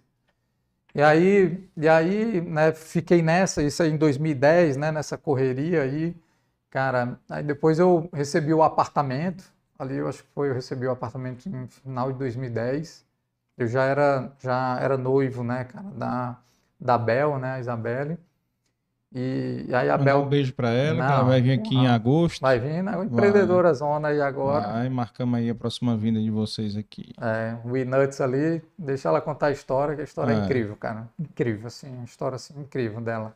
Tem muito, tem muito carinho na marca, na marca, né? São três empreendedores, né? A a Bel, né? O Felipe, que é um grande amigo, pedalo com ele todo dia de manhã, né? E a Clarice, que é a esposa dele, né? Esses três, assim, incríveis. E aí, Abel, não, Davi, eu vou, vou mudar para São Paulo, vou morar contigo. Eu disse, cara, não vem não, velho. vem não, porque aqui o negócio tá brabo. Tô aqui no Vai kitnet. comer, vai comer lasanha. Vai comer lasanha e nem tem para dividir. nem tem para dividir, né? E ela aqui, porra, andava num carro legal, morava com a família É, e tal. Falei, porra, vai vir para cá, vai passar pegue. Não vem não. é. Mas fica... ac- Segura a onda. acredita no propósito que vai dar certo, né? Acredita É. no propósito que vai dar certo. E aí, ali, acho que em 2000 e 2010, ali, final de 2010, eu, eu recebi um apartamento, né? Um apartamento bem pequeno, cara, acho que 60 metros quadrados, 50 e poucos, um negócio assim. Porra, pra mim aquela conquista assim, cara, tinha esse negócio de Primeiro sonho, assim, apartamento, cara, né? um apartamento de sonho, assim. Aí tem uma história engraçada com o papai, né? Tio Silvio, né? Como é É. conhecido. E aí uma história engraçada do papai, o papai foi me visitar nessa época. Do kitnet ainda, né? Ele me visitou no kitnet, me visitou no apartamento, visitou em todas as estações. Aí o que que ele faz, cara? Ele faz um negócio legal. Ele todo ano ele tira assim, uns 15 dias, 10 dias, aí vai lá para casa e fica lá em casa. Se vai fazer alguma coisa, é outra, é outra história, né? Tá lá, tá lá para estar pelo com, com o filho, né? E aí, aí bom, ele, eu recebi o apartamento e tal, aí ele Pô, não, vou aí e tal, vou dar um jeito de ir para São Paulo e tal. E ele sempre gostou muito de São Paulo, apesar de pouco, né, também. Ia quando a empresa proporcionava, né. Aí ele chegou lá e tem uma história engraçada. Ele foi tomar banho, né. Primeiro que a casa só tinha um tapete e uma cama e uma televisão. Eu falei, pá, o senhor dorme na cama, eu durmo no tapete, mas pelo menos eu assisto televisão aqui deitado. Hum. Aí beleza, ele foi dormir na minha cama, eu fui dormir no tapete. Aí ele acordou no outro dia e disse, vai tomar um banho aqui. Chuveiro aqui, porra, demorando ali, né, no chuveiro, demorando. Aí eu, e aí, pai? Aí ele, meu filho, a água só sai gelada, eu já tentei de todo jeito aqui, ó. Eu falei, de um lado, só tem gelado. Não tinha dinheiro para comprar o, Chuveirão, bo- o boiler, o o boiler. boilerzão de, de- do gás. É, Aí meu filho, mas a água aqui é gelada. é. A água aqui é gelada. Eu, é, pai, é o Vai. que tem. E água gelada faz bem. Então vai É. na água gelada aí, filho. Dá um vem pra pele. Vai bem pra perto, dá uns três pulos aí É, e vai na água gelada, né? Então eu sempre tive também a, a consciência, cara, de, porra, só gastar, cara, o que eu tenho, né? Óbvio, porra, se deve, se eu vou pagar um negócio, vai pagar de 12 vezes, não, tem desconto, aí é financeiro, paga em 30, né? Não vai me dar nenhum desconto para pagar à vista, então beleza. Mas eu sempre tive muito essa consciência financeira, né? É, é, é, essa finanças, né, doméstica, enfim.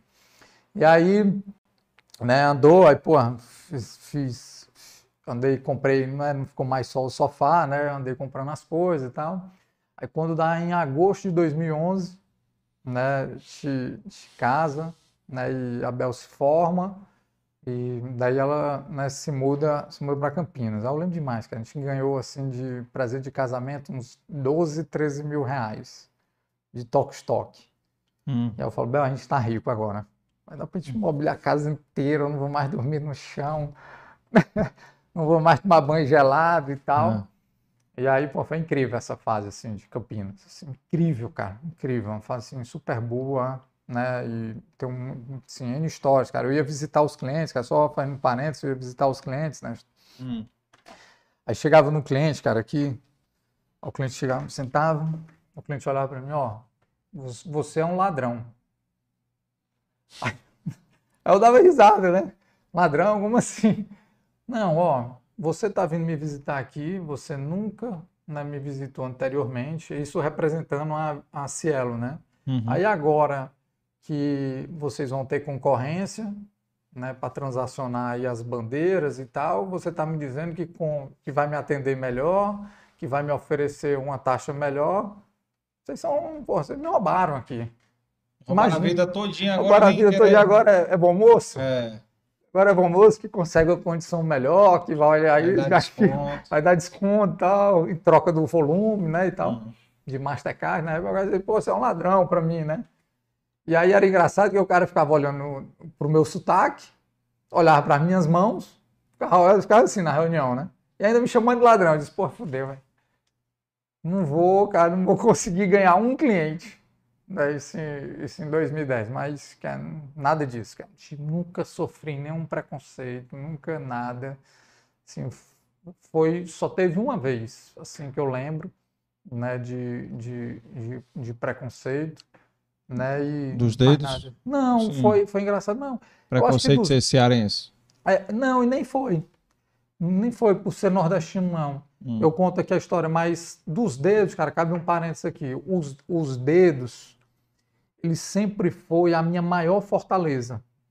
Porque desde menino, cara, eu tive que aprender né, administrar essa situação, né, cara? Então, eu sempre, cara, tive, né, a pessoa chamava de dedinho, né, é, é, ET, mãozinha, porra, era um monte de, de, de, de apelido, né?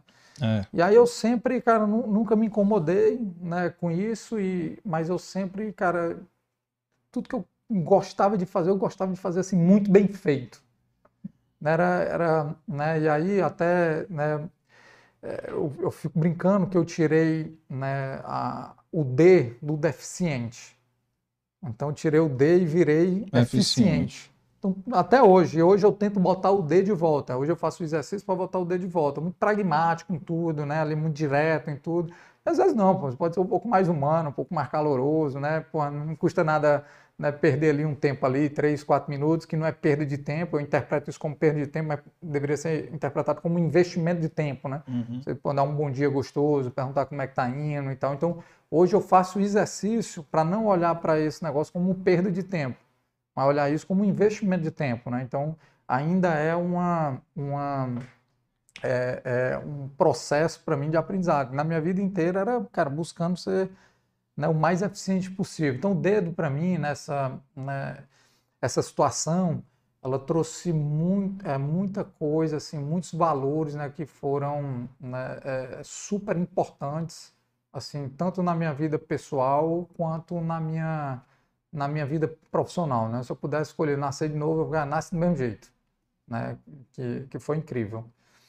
E aí, e aí, enfim, tinha essa, essa situação, mas aí, como eu te falei, cara, assim, com os clientes, né, era, porra, o cliente depois era leva bicicleta, leva não sei o quê, vai, vai para, vai aqui andar de wake e tal. E aí, no ano de 2010, né, só recapitulando que eu esqueci essa história, eu, eu fui eleito o melhor colaborador em todas as, as metas que tinham colocado na empresa né, na Cielo como um todo. Aí virei equipe people, tinha ação da empresa e tal. Então foi um ano assim, cara, para mim incrível, né? Que 2010. Era um, 2010, cara, porque era um ano eu dentro de um, de um kitnet, numa cidade que não conhecia nada. Comendo lasanha. Comendo lasanha, cara, não tinha um pau para dar num gato, né? E, cara, ali, assim, firme no propósito, assim, né? Cara, eu sabia, cara, isso aqui, cara, tô, tô na jornada de longo prazo. Isso aqui, né, fazendo para quem gosta de triado, isso aqui não é um short, né? Isso aqui é um, né, um Ultraman. Né? Então, estou na jornada aqui do, do, longo prazo, né? Então, sempre, cara, achava que o futuro, né, como eu falei no começo, que o futuro ia ser, né, o futuro tem muito mais do que o passado, né? Então, era, era, era isso que me fazia acordar cedo. Mas teve dias, cara, assim, dias duros, cara, assim, de, cara, ah, não estou aqui nesse negócio, acordava, teve, teve uma época assim, ainda ali em 2010, que a Bel uma vez ela saiu de lá de Campinas e falou, cara, não sei se Davi vai aguentar não. Então assim, era duro, cara, tinha época assim, eu lembro aqui, cara, me emociona, era duro. Assim, a, a... Pensou em desistir? Cara, você vem, vem na sua cabeça, cara. Assim, não é um negócio que você acha que não, não se questiona, não. Você se questiona. Você é, nem, nem sempre você tá, tá firme, não. Ela, ela vem um questionamento e, e, e, aí você, cara, reflete e você vê, não, cara, o, o, o, propósito é maior. Então, assim, vem. É óbvio que, que, que você ali na, como né, empreendedor, você que, cara, sempre teve ali muita resiliência, né? Você supera, né? Você acredita, né? Que é um negócio que eu falo sempre, você acredita muito no improvável. Uhum. Fala, cara Tá tudo aqui o cenário ruim, mas você acha que para você vai dar tudo certo. É o improvável, né? Eu brinco que, só faz um parênteses, né, cara? E de, é, difícil é ser o segundo colocado de um 100 Bolt. O 100 Bolt é uma lenda ali na corrida de 100 metros. Imagina um cara que é segundo colocado desse cara a vida inteira. Acordar todo dia pensando que um dia vai ganhar dele. É. Eu valorizo mais o segundo lugar do que ele na geração dele. Que é o cara acreditar no improvável, cara. É, o cara, é impossível ganhar desse cara. E o cara se mantém motivado de acordar cedo, treinar, dedicado para ganhar dele. E teve vezes que ganhou, né? Uhum. Então, isso aí foi, aí, né, andando novamente para frente, ali em 2011, Abel, Abel, Abel vai morar lá. E, né, Depois de casado já. depois de casado, eu falei, não, vem, que agora a gente tem um tetinho aqui para morar. Não tá só na lasanha, o salário tinha aumentado, tinha sido promovido, né, dado tinha sido o melhor colaborador naquele ano. Então começou, né, a deslanchar, né, lá, lá em São Paulo, em 2011, cara, também foi, foi assim, um ano incrível também, tipo, super destaque dentro da empresa. E, e cara, assim, para mim tem fórmula. Para mim não tem o que saber, cara. Trabalhar honesto, porra, dedicado, under promise, over delivery. Cara, joga na bola, não precisa, né, né sacanear, num negócio de fofoca. Cara, evita isso, né? Toca a tua vida aqui, de boa, né, que, que, que vai dar bom. Aí, mas só trazendo um assunto, eu tinha perguntado do preconceito. Eu disse que nunca sofri lá, e de fato eu nunca sofri. Mas em, em, em 2010, eu sempre fui trabalhar de camiseta, de malha, até hoje, né? Eu compro aqueles pacotes da Polo em outlet, menos hoje, né? Que estou aqui de mexer aqui da M7, né? Por sinal, o Nizabo fez um comentário aqui. Um abraço, meu amigo, irmão Davi, e para você, Casa Ernesto. Dei valor a essa dupla. Rapaz, isso foi proposital, merchandise aí, viu, Nizabo? Ele passou o dia contigo aí, trabalhando aí na M7, né? Aqui, aqui, pô, é o terceiro sócio que vem aqui, cara. Tem que pagar, viu, cachê agora?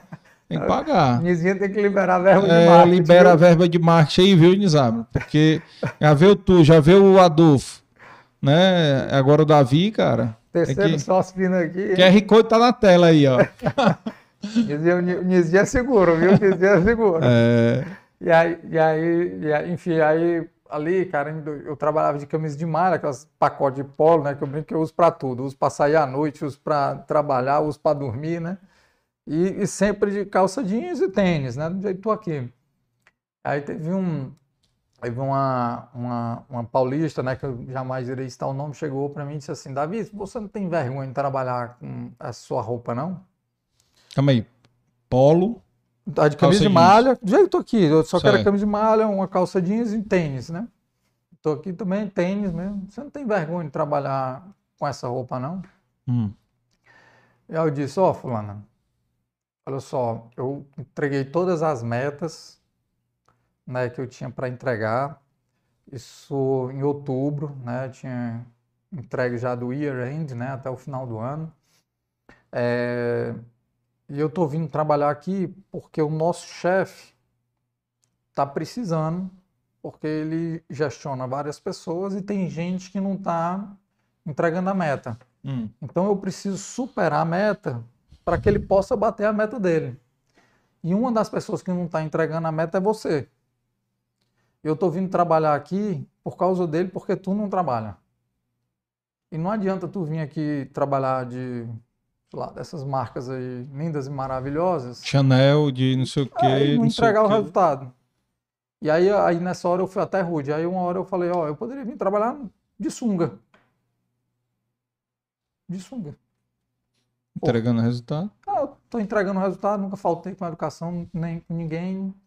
Então, é, foi a única, assim, a única vez que isso, que isso ocorreu e que eu dei uma resposta, né, mais dura. Hum. E era, e era só uma outra história que eu lembrei, era engraçado, porque eu tinha um, tive um, um gestor incrível, cara, Antônio Ferronato, um diretor, um gaúcho, Antônio Ferronato, Na Cielo, isso? na Cielo lá, né, lá em 2010 para 2011. E aí o que que ele fazia? Ele, um diretorzão, né, cuidava ali de, das grandes contas do Brasil inteiro. Aí ele, porra, tinha ali também, ele sempre estava visitando as principais filiais. E aí ele ele chegava, cara, quando passava um dia, aí ele marcava uma hora, meia hora, uma hora, com, com todos os colaboradores, um por um, fazia um one-on-one e perguntava, cliente a cliente, o que estava fazendo. Chegava na minha vez, entrava na sala, Fala, Ferro, tudo bom? Pode ir embora. Ir embora. Sei que tu, tra... Sei que tu trabalha. Aí eu ia no banheiro, botava um shortinho de corrida, um tênis, uma camisa de malha e saía para correr do escritório. E voltava para o escritório para pegar roupa e tal. Mas, ó, pode chegar vocês, ó, vai ser tudo igual da Davi. Tem que ficar aqui, ó, perguntando cliente, Davi eu não pergunto. Isso era, era o ferronato, né? que é incrível também. E aí isso, né, enfim, aí andando mais em 2011, 2012 ali, indo super bem, lá na, na Cielo, sendo, né, fazendo mentoria, né, coach tal, para assumir novas posições. Aí o, o UOL, né, que é do Grupo Folha, né, tem um Luiz, Luiz Frias, né, né, eu trabalhei com o Luiz ali seis anos direto, cara incrível, me ensinou muito, né, estava com ele segunda, terça, quarta, gosto demais do Luiz. É, aí tinha uma vaga no UOL Host, né, que ele, que ele enfim, era ali para serviço para merchants, né, é, de, de, de, de, de cloud, algum serviço de plataforma, né, e hum. tal. E aí no, tinha uma vaga lá de All Host, me chamaram para essa vaga. Eu cheguei em casa, resumindo a história, eu cheguei em casa, Bel, a gente mudou de vida. Tô rico. Mudei de vida. Vai ganhar uhum. aqui, sei lá, 10 mil, vou ganhar, sei lá, 20 mil e tal, mudei de vida, ricos, não sei o quê. Aí eu refleti, cara, sobre a vaga. Aí eu ligo pro Red Hunt e falo, cara, olha só. Salário incrível, tudo incrível. Mas, cara, eu não sou a pessoa certa para a vaga. O cara, Davi, porra, eu dou, não sei o que, eu não, cara, não, não me vejo na vaga. E, e, dinheiro nunca foi um drive assim de, nas minhas decisões. Então não me vejo na vaga, acho que vai ser ruim para mim, ruim para a empresa. É, peço desculpas pelo teu tempo perdido, mas não faz o menor sentido. Beleza, deu uma semana, o mesmo cara me liga. O Red Hunter. Red Hunter. Davi, tem outra vaga aqui, o salário aqui, cara, é menor. É, o projeto é um projeto de risco, que algumas pessoas acreditam, outras não, mas essa vaga é a tua cara. PagSeguro, ele já existe, né? Mundo Online, era uma empresa super pequena, ali 60 pessoas, dava prejuízo. Isso que ano? 2012. Dava, dava prejuízo, era uma empresa que processava na época um bilhão de reais, é nada. Hoje processa bilhões e bilhões, um bilhão por ano, nada, tipo nada. E aí, bem pequena ali, de mundo online, ocupava a metade de um andar, ah, menos da metade de um andar lá no, no escritório, ali na Faria Lima. Um bilhão é metade do M7. Era, não, era um, era um bilhão por ano, não. A, a M7 de, já estão aí por. De, de, é dois, né? É mais, dois, é. Não, é dois querendo dobrar aí. É, é, não, cara, não é o pequeno, cara. Não, a M7 é. em, em, colaborador, em volume processado é maior. É. é bem maior. E aí, em 2002, então, é projeto de risco e tal. Eles estão, eles entendem de mundo online, eles querem ir para o mundo físico e estão atrás de um. Alguém no mundo físico. Só, desse troço eu entendo. A experiência da Cielo, né? Era a experiência da Cielo de sete anos, da Cielo. Uhum. De, desse troço eu entendo. É, eu quero, quero escutar. E aí, aí beleza, vou lá na, vou lá na, lá no UOL, né? Na Faria Lima, participar da entrevista. Aí tem um cara, é incrível, cara, Ricardo Dortas. O Ricardo Dortas é o fundador do PagSeguro, né? O fundador nem sou eu, nem é o Luiz, é o Ricardo, o Ricardo Dortas. Ele tem que ter o um mérito disso. E aí, Dortas. É, Dortas. Ricardo Dortas. E aí ele, um mesão assim, um monte de gente, conselho, vice-presidente e tal, ia ser o diretor da unidade de negócio no mundo físico, né? Chamava lá internamente de diretor mobile. E aí eu disse, não, gente, tem aqui a mesona grande. Eu disse, não, gente, tem aqui meu currículo, entreguei para cada um. Tem uma experiência aqui, que é a do restaurante Daruma, eu vou pular porque eu creio né, que não vai agregar. Vocês né, devem ter interesse maior aqui na experiência da, da, da Cielo. Aí o Dortos. E o Dortos, cara, ele se veste humilde de tudo. Roupa hum. rasgada. Hum. É humilde de tudo. Tênis também, calça jeans e camisa rasgada. Camisa, nem para ser camisa nova é rasgada. Aí o Dortas Não, cara, eu só quero escutar a experiência do Daruma. Só quero escutar, não. Começa pela experiência do Daruma. Aí eu conto, né? A experiência no restaurante, tal, um detalhe. Quando eu termino de falar o Daruma, ele dá a mão. Pô, eu tô meio doente. Eu não vou poder escutar o restante. Porra. Escutou nada do, do que tem a ver com o negócio. negócio. Porra. Ah. Pensei, né, cara? Fudeu. É, vai dar certo esse negócio, né? Hum. E continuei, almocei com um, fiquei lá a manhã inteira, almocei com outro e tal, no almoço lá com duas pessoas, que eram do conselho até hoje, do conselho lá do grupo inteiro. Ah, depois, né, toco. À noite ele me liga, o Dortas. Davi, eu falo, cara, não, é, é, deu certo aqui, cara. Ele é, fala pouco, uhum. deu certo aqui. É, tu vai ser o, o diretor aqui, cara, desse negócio. Aí eu falei, porra, tu, tu, tu, tu nem escutou nada, escutou bicho. nada, porra. Não, cara, só queria saber o quanto tu era empreendedor. Era, cara, muito inteligente ele. Era só isso que me interessava. A experiência artificial, eu sei que tu sabe, pô. Sete anos lá dentro, pô. Uhum. Eu sei que tu sabe. A única coisa que eu queria ver era o quão empreendedor tu é, porque isso é um negócio, cara, que o grupo tem mixed feelings, tem gente que acredita, tem gente que não acredita é, é, e vai construir um negócio do zero, né? não tem nem plano de negócio, então, para mim, a competência que eu estava tentando achar, a fortaleza, era a sua capacidade de empreender. Cara inteligente, né, um negócio desse. Uhum. E aí, porra, a história... Visionário. Né, visionário, cara, incrível. E, e aí a, a, história fala por si só, né? Então, lá dentro do assim, pô, escrevi o plano de negócio, o inteiro, né? Levei, apresentei para o Luiz Frias, né? que é o chairman, dono do, do grupo inteiro, lá com Dors, né? Cara, incrível. Fui para a China porra, mais de 10 vezes. Aí fui para a China em janeiro de 2013, atrás de um fornecedor de maquininha. Pô, como é que vai para a China? Nunca tinha ido para a China, porra. Nunca tinha ido para a Ásia. Como é que faz? Porra, LinkedIn aqui, mandar mensagem, não sei quem. Confusão, velho. Achei, achei os fornecedores, achei o fornecedor de maquininha em Taiwan uhum. para Hong Kong, Taiwan, Macau, Shenzhen, Pequim. Cara, confusão lá na China. Que o fornecedor em Taiwan. Acho que sorte, uhum. cara. Acho que, acho que Deus botou aqui e falou, meu filho, deu um jeito em Taiwan, né? Só pode. E aí fui, fui para Taiwan. Achei... Isso pesquisando no Google. Era? Tacando no Google. Era, era no Google, eu acho que na época era DuckDuckGo, era outro era um concorrente do Google que eu gostava muito. Que era de lá, né? Ou não, não o de lá, não, não. o de lá, salvo engano, é o Baidu. Baidu, Baidu. É, salvo engano, o de lá é o Baidu. Era o DuckDuckGo, que era outro que eu gostava. Gostava de experimentar nesse né, negócio de tecnologia, de novidade, eu sempre gostei. E aí, e aí fiquei lá em janeiro de 2013 na, na China, rodando na China, atrás de softwares, porque eu não queria.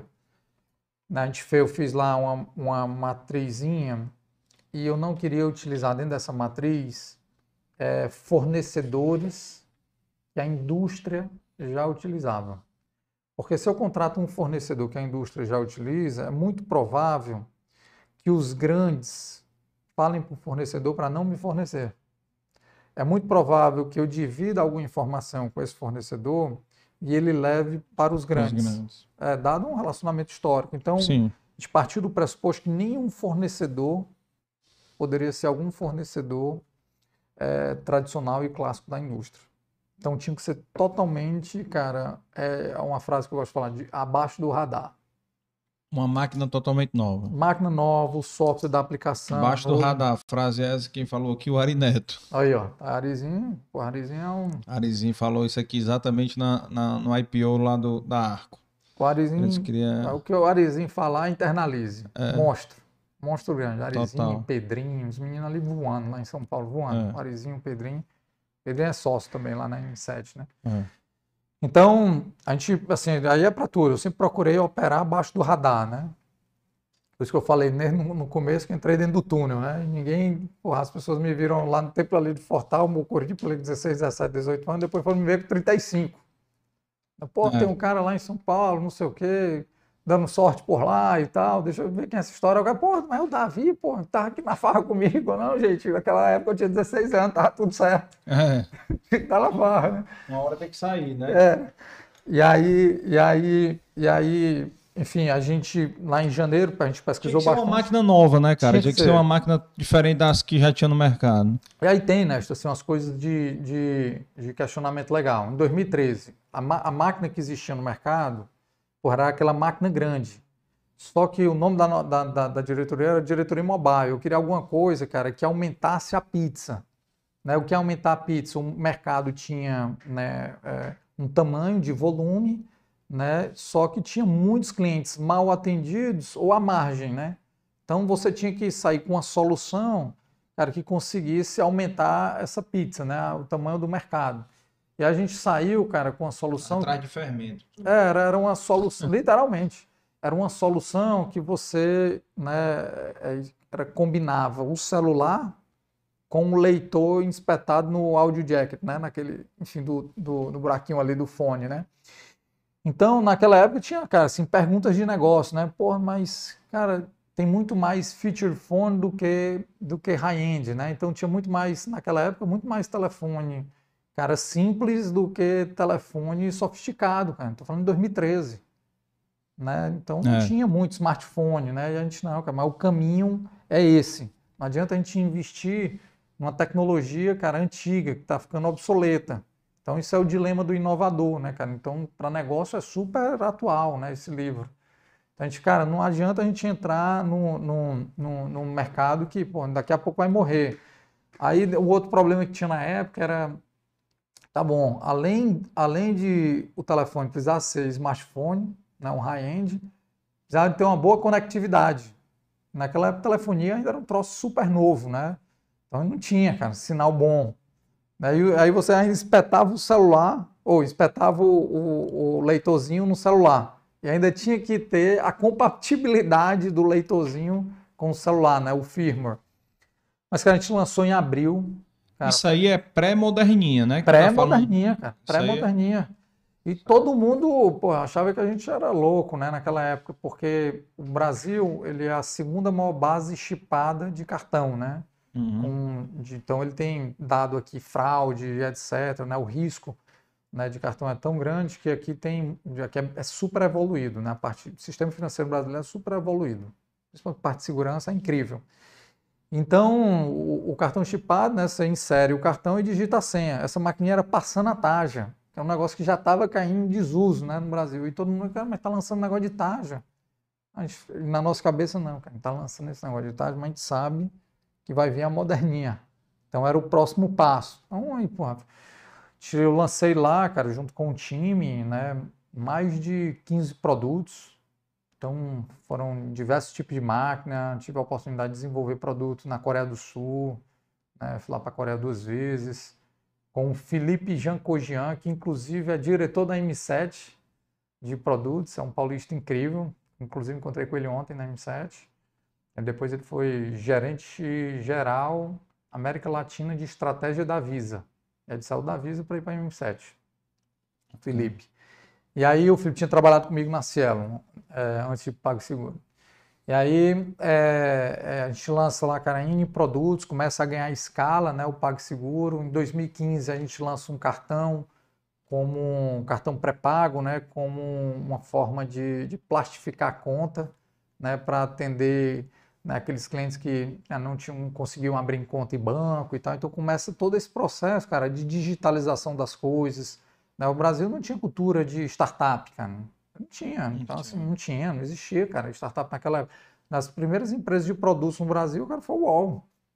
Uma grande escola, assim, de desenvolvimento de produto, né? Uma grande escola.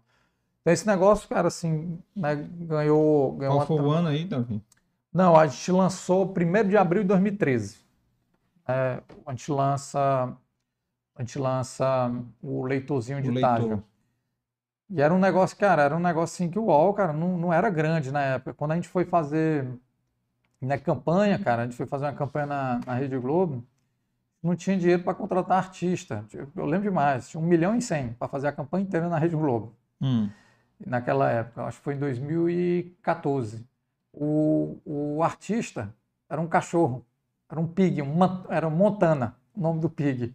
Fala, cara, vamos fazer alguma coisa em torno aqui do Montana. É, é, cachê era mais barato, era um pacote de barato, ração. É, o cachê era mais barato, era sério. O cachê era mais barato, o negócio foi ganhando tração, e pô, depois Michel Teló, né, Wesley Safadão, vários artistas. Eu né? me lembro muito do Michel Teló. Foi, as campanhas, as campanhas eu participei ativamente, eu acho que foi a campanha de maior sucesso até hoje. Era uma, acho que foi uma que foi gravada no Rio, né? E ela tinha um chiclete, né? A, a, era uma musiquinha. Um Uhum. chiclete, foi incrível. Incrível essa campanha. Acho que foi em 2015 para 2015, acho que foi 2000, 2015. foi E eu comprei 2016, uma dessa e tenho ali. que era na minha gaveta. Era mi- minizinha. Era uma bem pequenininha. É, Esse produto aí, eu tenho foto até hoje, eu desenhando ele na China. é, Eu ia para a China para desenhar. Porque é o seguinte, a minizinha, ela, ela não tem a cabeça magnética, que é para passar a taxa do cartão. E, teoricamente, né, naquela época, a Mastercard e a Visa obrigavam a todo o equipamento ter a taxa magnética. Só que eu queria desenvolver um produto que fosse muito barato para descer ainda mais, dando oportunidade para empreendedores, microempreendedores. cara da ca... cachorro quente, cara. É o cara que é. olha carro, vende coco, É. vende água. E aí tinha que lançar um produto que fosse muito barato.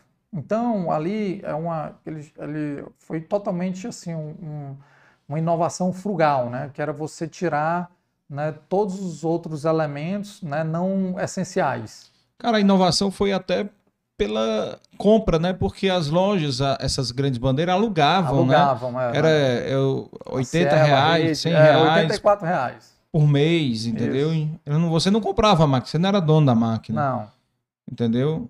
Então, assim, foi muito inovador por isso até. Foi. talvez. Não, foram assim, né? Foi, é bom Eu comprei a minha em 12 vezes sem juros. Era isso. É. A gente até fez uma campanha que era assim, era com quatro aluguéis dessa antiga, você compra essa. É, exatamente, eu lembrado. Era. Isso aí, porra, um grande abraço ao Márcio aí, o, o, o fundador e CEO da, da África, A agência é. é, da África, o Márcio ciclista também, gente finíssima. E, e aí, e aí, e aí, enfim, a gente foi lançando, né, diversas, diversas máquinas ali e atingindo cada vez mais Vendeu volume. quantas máquinas dessas, David? Tu lembra o número? Lembro, cara, a gente vendia, assim, por mês, umas 120 mil máquinas. Caralho. Era máquina. Teve meio bater 160. Eu não sei os números mais, hoje em dia Ah. não, não acompanho. É até um mercado que eu deixei de acompanhar, assim. Mas vendia muito, cara. Era impressionante como existia, assim, um, um- um- uma demanda reprimida ali, mega Uhum. latente, né? Que era só ter um... Você achar que eles chamam PMF, né? O Product Market Fit. Então, só você né, achar o produto certo, né? Para aquele, pra aquele Ah. segmento, né? E aí explode, né? Tanto que o assim, um break-even da operação, né? Está ali em 2013, ela, acho que ela, ela foi com cinco meses, cara. Putz. Não, um negócio assim bizarro, cara. Um negócio assim bizarro. Cinco meses. Em 2013 a gente lança, depois de cinco meses, break-even. Já pagou-se. Não, não, não foi o payback, o- foi o break-even, né? Atingiu, Atingiu. Ah, sim, atingiu É. o ponto de equilíbrio. É. atingiu o ponto de equilíbrio. aí O payback, salvo engano, acho que foi com... Um ano. Não, foi menos de um ano também. Foi tipo assim, acho que foi uns 10 meses, assim. Caralho. Não, super rápido, cara. É. E aqui tem uma pessoa que eu não posso também deixar de mencionar, que é o Ettore. É, o Ettore, ele, ele era, na época, um analista de tecnologia, aí virou coordenador, então era eu, ele, mais dois desenvolvedores desenvolvendo o que é o PagSeguro hoje. E o Ettore hoje, ele é diretor da Melius, de Payments e, e, e, e- e Core, né, que é toda a parte de conta. Então, um cara assim que trabalha comigo desde sempre. Era incrível, cara. Um Tu ser levou lá pra Melios? Levei para Melios. Levei para Melios. A Melios na parte de payments e conta, cara, eu diria que tá com um dos melhores caras assim que eu conheço.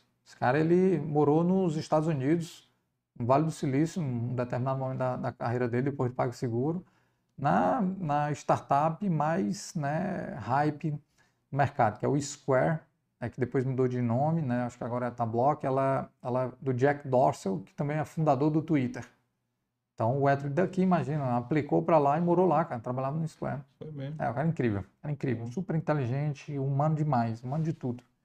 Então ele também tá lá no, tá lá na Melius.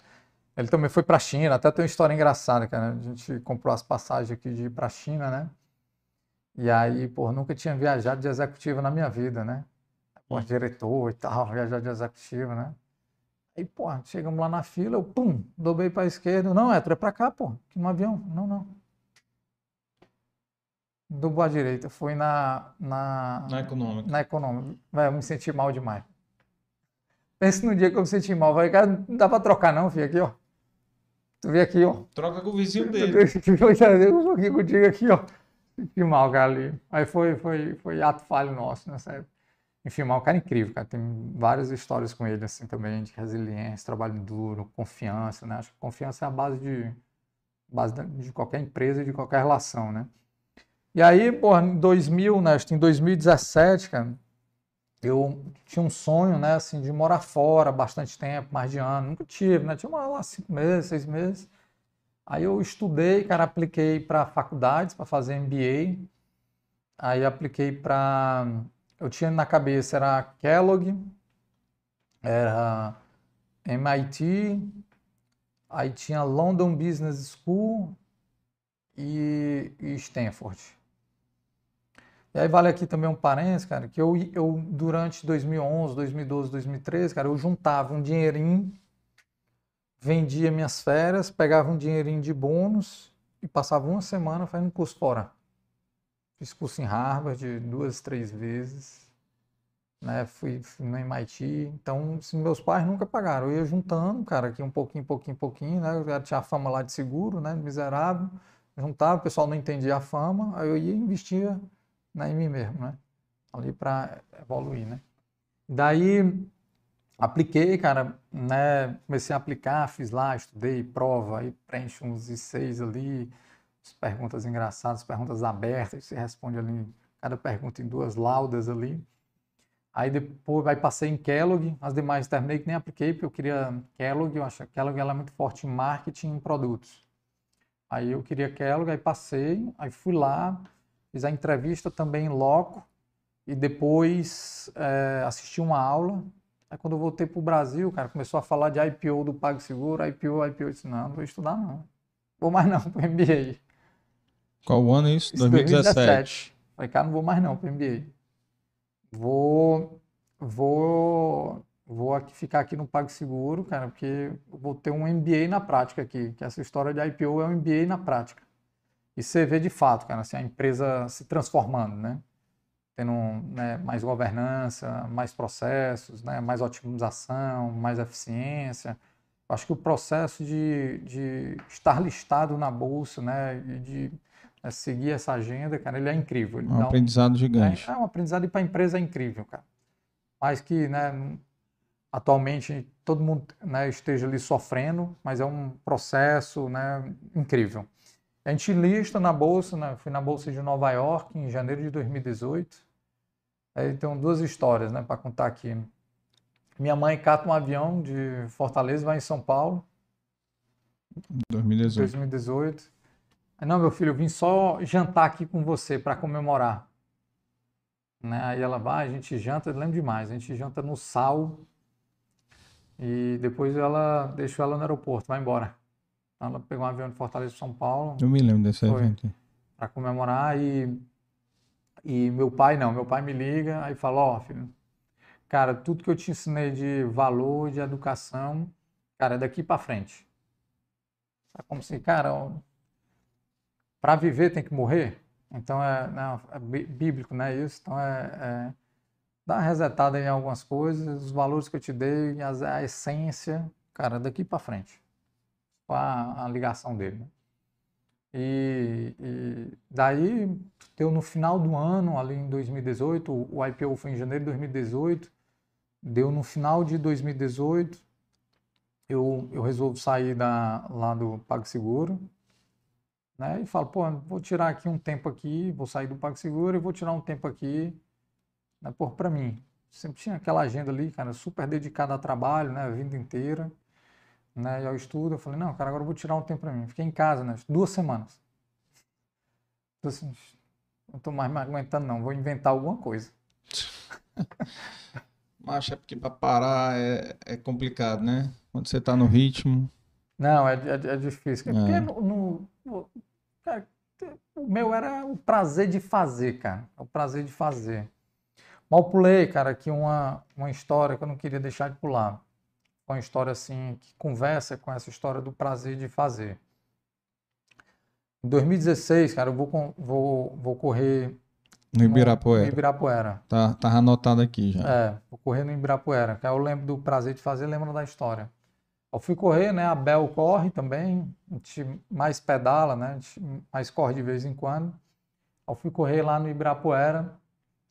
E aí termina, lá tem aquela mesma dinâmica daqui, né? Água de coco e tal. Uhum. Aí termina da corrida, eu vou num senhorzinho, um quiosquezinho, mais humilde, um senhorzinho assim, devia ter 65, 70 e tal.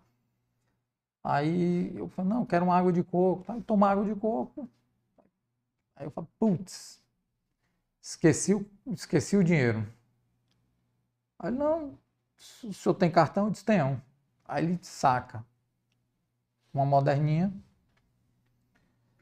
Aí, aí me explica tudo, né?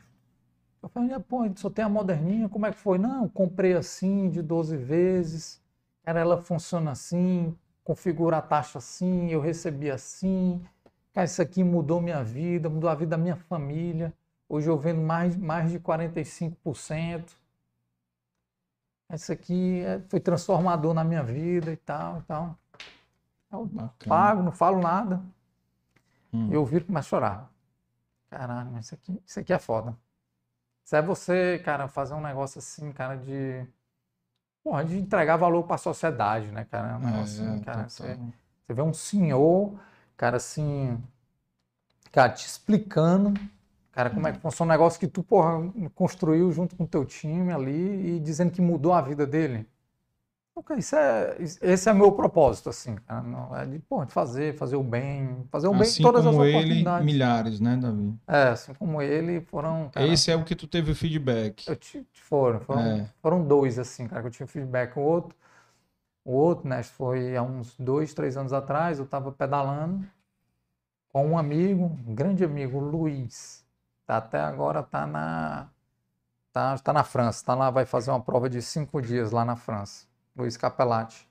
Uma prova de cinco dias lá pedalando, hot route. Tá em Pirineus. Aí a gente, a gente parou num quiosque, aí, né, tomar a mesma coisa, tomar água de coco, não sei o que, era um pedal que a gente tava fazendo de que uns 140 quilômetros. A gente parou num quiosque, já terminando. Aí eu, ele com um, um celular, o, o, o, estabelecimento comercial, né, com uma maquininha super moderna, celular e tal. Aí eu falo para o Luiz, Luiz, essa máquina aqui, o PagSeguro lançou, acho que em 2019, 2020, mas eu desenvolvi ela em 2016, lá na Coreia do Sul. 2015, 2016, lá na Coreia do Sul, com o Felipe Jancogian. Para falar a verdade, eu, eu, quem desenvolveu foi o Felipe Jancogian, que hoje está na M7. Era o projeto Carcará, o nome do projeto. é. Projeto Carcará. Bem nordestino. Bem nordestino, foi ele que escolheu o nome. Era o Projeto Carcará, que ele era uma combinação de smartphone com maquininha. Aí eu comentei com o Luiz, né? Aí o Luiz comenta com o dono do quiosque. Cara, o dono do quiosque disse, cara, eu sou seu cliente. Desde a primeira maquininha, eu comprei todas as maquininhas. Mudou minha vida, não só a minha, mudou a da minha, minha sogra, da minha mulher, que não aceitava cartão, que a renda da gente aumentou. E o cara chora na minha frente. Eu me seguro, termino um pedal 10 km chorando. Caralho. É, é muito forte, cara. É muito forte. Muito forte, assim. Você ter participado né, de um negócio assim que muda a vida de milhões de pessoas. Assim, é muito Puta, forte. cara. Total, total. É muito forte. Total. É...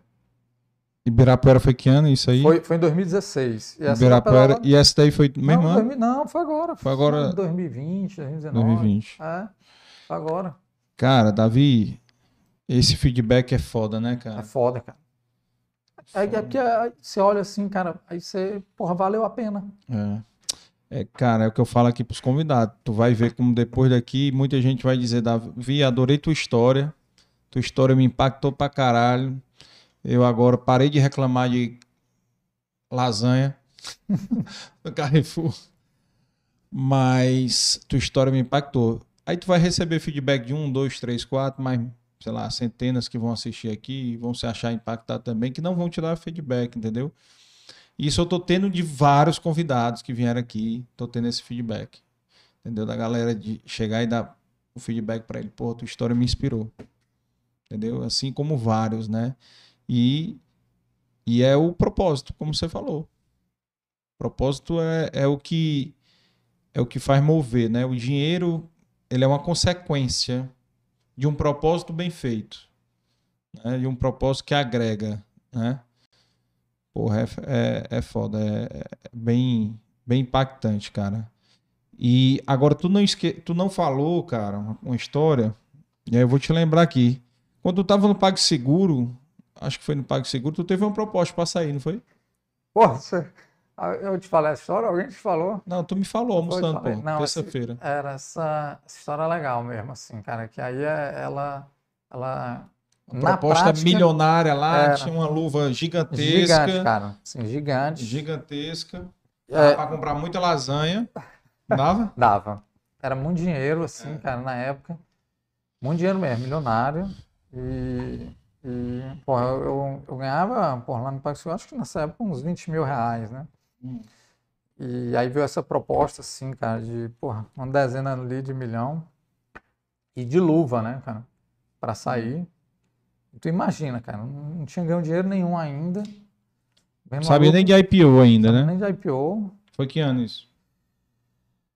Não, acho que foi em 2017 ali. Eu já sabia de IPO, ah, já, só, sabia, já sabia de IPO, só que o, eu tinha um contrato né, lá, no, lá no PagSeguro que eu tinha as ações, mas as ações, cara, ela, né, eu só teria êxito se... Se fizesse IPO. Se fizesse IPO. E, pô, quem, quem já fez IPO ou quem já comprou empresa, já vendeu, sabe que às vezes o deal cai, né, como a turma fala, com tudo certo. Né? Uhum. Né? Eu estava escutando hoje uma história aqui do Pedrinho, né? É, é, enfim, ia, tava tudo certo para ir para a Bolsa de Valores e vendeu a empresa um dia antes de ir para a Bolsa, né? Então você vê como esse negócio é, é incrível. Foi a, a, a de, de, energia eólica, né? É, então uhum. você vê como, como esse negócio de deal, né? Teve do, do, da, do Itaú, né? Com a XP, tem, tem, tem várias, né? Então é, é muito, muito volátil. Só que eu, eu, acreditava demais, assim, cara, no propósito e no que a gente estava construindo. Então, quando veio a proposta, essa proposta assim, milionária para mim, cara, ganhei aqui um bilhete da Mega Sena aqui, né? E aí fiquei com aquilo na cabeça, fiz conta, botei no Excel e tal. Falei com meu pai, né, com a Bel, com minha mãe. E, e, e todo mundo mais inclinado, hum. né, para eu ir, né, para a proposta. Teve um dia, eu não vou não. Vou não, porque acho que eu não vou ser feliz. E, e, esse negócio aqui de dar, fazer o IPO depende, depende obviamente de muito vento a favor, mas eu vou estar empurrando um pouco desse vento, né? Então vai estar soprando, tá ali, né? Soprando, enfim. E pode então, falar a empresa qual foi? Posso, ou Safra. O Safra. E aí eu falei não, não, cara, não vou não. Safra Pay. Safra Pay. É, não, era, era Safra. Era, era desenvolver o Safra Pay. Era para desenvolver lá. Eu falei, cara, não, não vou não. Vou, vou, vou continuar aqui na missão.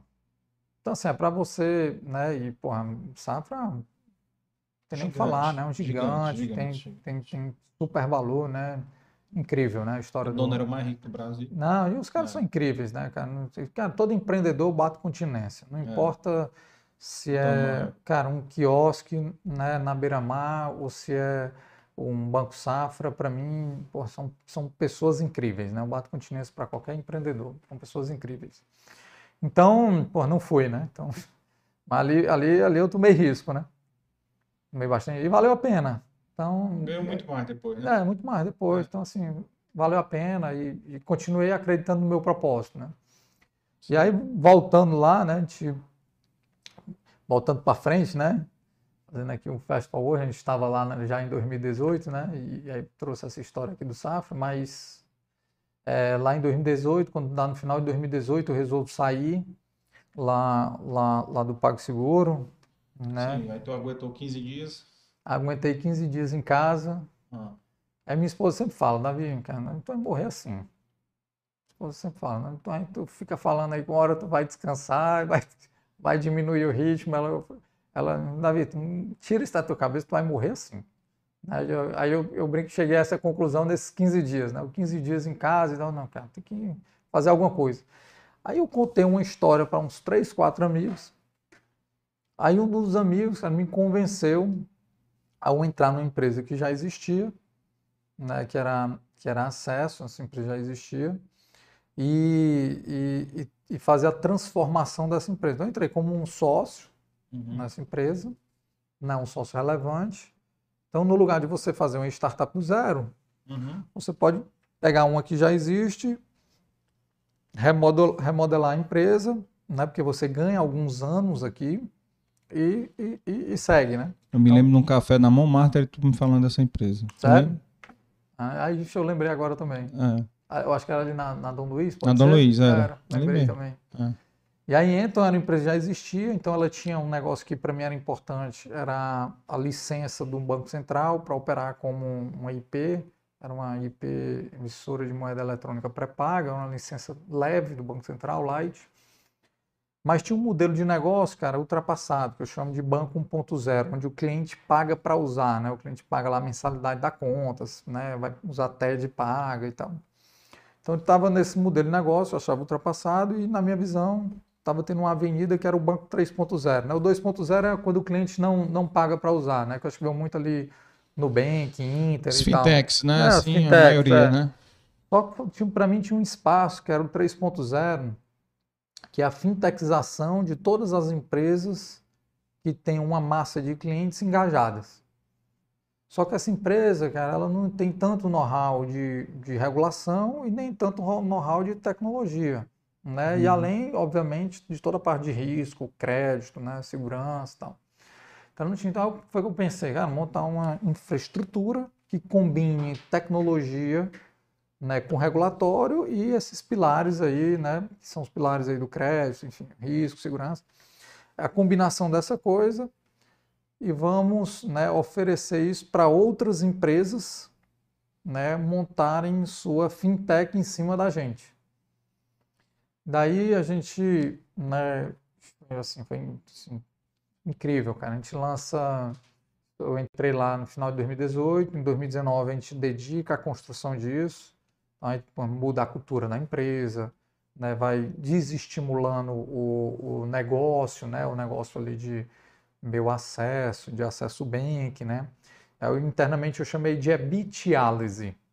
Era você, era você trocar um EBITDA de um modelo de negócio que ele vai, é, que ele não vai mais se perpetuar para um modelo de negócio que é a tendência. Né? Isso aí é super importante. Cara. Isso aí é uhum. você, uhum. é você enquanto empreendedor, você enxergar, cara, isso aqui é meu cash call, né? aquela matriz, né? isso aqui é meu cash call, só que esse é um, um negócio que está se acabando. Então, sei lá, a gente viu vários exemplos, né? Você viu Motorola, você viu CD, né? DVD, né, que se acabou, né, blockbuster e tal. Então, como é que você está num negócio que tem muito rentabilidade, mas aquele EBITDA você sabe que bem ali ele vai morrer. Então, você tem que começar a fazer uma EBITálise.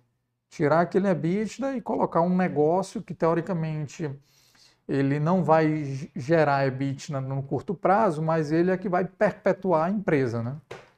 Então comecei a fazer esse processo de EBITálise, que era desestimular esse negócio do banco 1.0 e a construção desse banco 3.0. Hoje o banco né, 3.0, que é o Bankley, ele corresponde a mais de 85% já da receita. Então, a gente fez esse processo de EBITálise. A gente lança o Bankley em março de 2020, no mês da pandemia, eu lembro demais. A gente lança ele em março de 2020.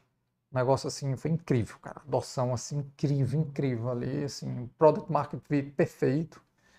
Então, ali eu tenho que agradecer, cara, assim, demais, demais, demais ao time, sabe? Assim, a, ao Tiago Costa, né, que é o diretor de tecnologia e produtos, a Marlene, dois cofundadores, a Marlene toca operações, mulher incrível, o Gustavo, cara de negócio, né, o Rafa, que tá lá como diretor financeiro, a gente é Esther de compliance, porra, tem uma turma lá né, cara, o Léo de segurança, enfim, tem e outros que já estiveram lá, o Juliano Mota, um amigo incrível que também trabalhou lá. Então, assim, tiveram vários, o Raul, o Elvis, enfim, é tanta gente. E, pô, esses caras me ajudaram demais, né, cara? É, é, no, todo nesse processo construtivo, ali de 2019, 2020. E aí em 2020, né, como eu falei, a gente lança o negócio, cara, estoura, assim, bizarro mesmo, estoura. E você vê assim a curva assim, cara, de receita subindo assim. Já em 2021 a gente né, porrou, né, foi incrível ali em 2021 assim de receita. E, e esse ano, cara, né, com toda né, esse contexto aí macro, macro cenário, a gente está crescendo acho que 87% né, em relação ao ano passado. Porra, então, é, o plano é double down, né? Dobrar, dobrar esse ano, dobrar o próximo, dobrar no outro. E, e por ser um time. É tu, falou, tu falou 85% da receita do quê? Da, da receita do grupo, né? Ela, grupo. ela cresce 87% em relação ao ano passado. Tá, não, Bentley, mas é né? que tu tinha falado 85% do Bentley. É, do Bentley. É, ele é, cresce. É, ele é 85, 87, ele cresce certo. em relação ao ano passado. Ah, tá. É. Tá. Ele tá mantendo essa. É, mantendo um crescimento tá. assim agressivo, né? Tá, é, tá, eu quero tá. fechar com três dígitos esse ano, fechar com 100%. E esse crescimento ainda não vem, não vem Melios dentro desse crescimento. Aí eu vou entrar na história de Melios, né? Vamos já entrar nisso aí. Antes disso, bebe uma aguinha aí, macho. Tu não bebeu nada aí. Pessoal, dá o like, por favor, aí, porque quem está aqui na história aí, estamos com 18 pessoas aí ao vivo, já mantendo aí. Dê o like, é, já compartilha, se inscreve no canal para ajudar, tem muita história de empreendedor aqui. E antes de tu entrar, tem umas, tem umas mensagens aqui, que foi agora. Rafael Fonte, história linda, parabéns. Vitor Dias Souza Girão, que história massa da visão. Luiz Eduardo Bichucha, o filho do Adolfo, é? é? Dudu, Dudu, ah, Dudu. rapaz, o Davi me disse que tu não trabalha não, mas tu fica só enrolando. Dudu só enrola. Só... Ele dizendo aqui, baita conversa, privilégio aprender com esse cara, fora da curva, abraço Davi, Casa Ernesto. Brincadeira, viu, Dudu? Brincadeira aí. Falou muito bem de você, inclusive, falei muito bem que o Davi tinha falado muito bem de você pro seu pai, quando ele esteve aqui. É, um cara incrível. É história do pai dele também sensacional. Quem não conhece a história dele, vai lá.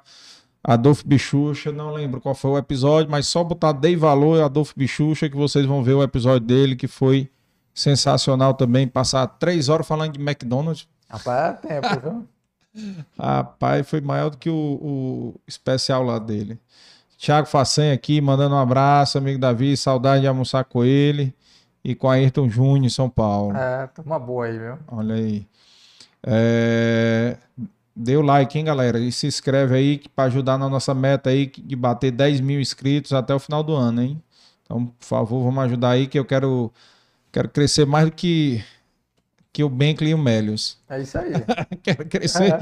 mil por cento aí, bicho. É isso aí. Tô com 1.500 inscritos aí, 1.400 inscritos aí, 400 e tanto. Sim, vamos aí. Como é que foi a história aí? Aí o Bentley cresceu, Aí virou vitrine, né? Foi, ele virou vitrine. Virou vitrine, cara, assim, continua óbvio, né, cara? Toda humildade do mundo, trabalhando muito. Mas ele começou a chamar a atenção essa tese, né? Essa tese ela começou, começou a chamar a atenção. Tem algumas empresas grandes lá nos Estados Unidos nessa tese. Teve uma que, que fez IPO, aí começou a chamar a atenção essa tese. E aí eu conheci o Israel, né? E, e com Israel a história é engraçada, cara um, tive um, um, sócio lá no, no, no Bentley, né, o Gustavo Heilberg, um cara incrível, super trabalhador, um cara incrível. É, ele é dono daquele fundo Hicks Capital. É ele, o Pino, né, o Sérgio, o hum. Maurício, hum. né, o Marco Foto, vários, né, vários sócios incríveis lá, o Paulo Lema, né, tem vários sócios incríveis. E aí, e aí, enfim, o, o, o Gustavo tipo, gente Gustavo, a gente pensando, né, cara, como é que a gente agrega mais cliente e tal para esse negócio? Vamos continuar aqui, cara, vamos vender, vamos trazer gente. Eu brincava, né? Eu fazia campanha interna para trazer cliente e tal. Explica só para o pessoal o que, que o Bentley faz, né? Quem são os clientes do Bentley, né? Explico, é, é, também para o pessoal entender. É, um cliente, cliente grande agora, que acho que foi o, maior, acho que foi o recorde, se tivesse aí Guinness Book disso, tinha, tinha ganho o Girabank, né? O, o, banco do Carlinhos Maia, né? Carlinhos Maia, que abriu agora. Ele lançou um banco agora, né? O Girabank. É, acho que o Girabank acho que abriu um milhão de contas, assim, num dia, assim. Caralho. É um negócio assim, surreal. Nunca vi nada. Sério, é, surreal. Um negócio assim, bizarro, assim. Acho que ele deve estar com 700 e tantas mil contas ativas. Um negócio assim, cara. Um negócio bizarro. Hum. Sim. E 700 e tantas mil, né? Então ele, ele, então, um exemplo, o Carlinhos Maia tem lá o cartão, tem a conta, né? Tem um Pix, né? Tem um, tem um cartão virtual, né? É, vai lançar aí outros produtos, cartão de crédito, enfim. Ele se preocupa com o aplicativo, né? Que é a aplicação e com todo, o- com todo o atendimento e a proposta de valor, né? Para o cliente. Mas ele não se preocupa com a parte tecnológica e nem de regulatória. Então, Uhum. quem tem as licenças do Banco Central para ser emissor de cartão de crédito é a gente. Quem tem a tecnologia para processar é a gente. Quem tem né, é, contrato com Mastercard é a gente. Então, quem tem a parte de segurança, de fraude, ele vai fazer um onboarding dos clientes, enfim. Então, é, ele se preocupa, eu diria assim, com o negócio em si, né? Fazer o negócio escalar e, obviamente, é, é, é, é, gerar valor para o usuário, né? Então, atender o cliente da melhor forma possível. Então, ele não se preocupa com a parte de tecnologia e de regulatório por trás, a infraestrutura. Isso a gente provê. Então pronto, vocês fornecem infraestrutura. Infraestrutura e regulatório, as E licenças regulatório. do Banco Central. É. Então é, é é super, super específico. Tem regras do Banco Central, como é que é o.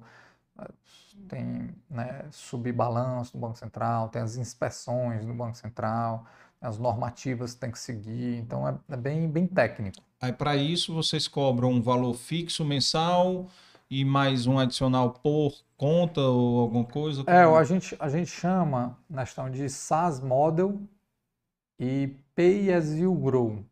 Então, o SaaS Model é ele tem um pacote de transação e paga por mês, né, aquele pacote de transação, se ele vai usar ou não vai usar, tá naquele Tantas pacote, milhões de transações. tantos milhões de transações.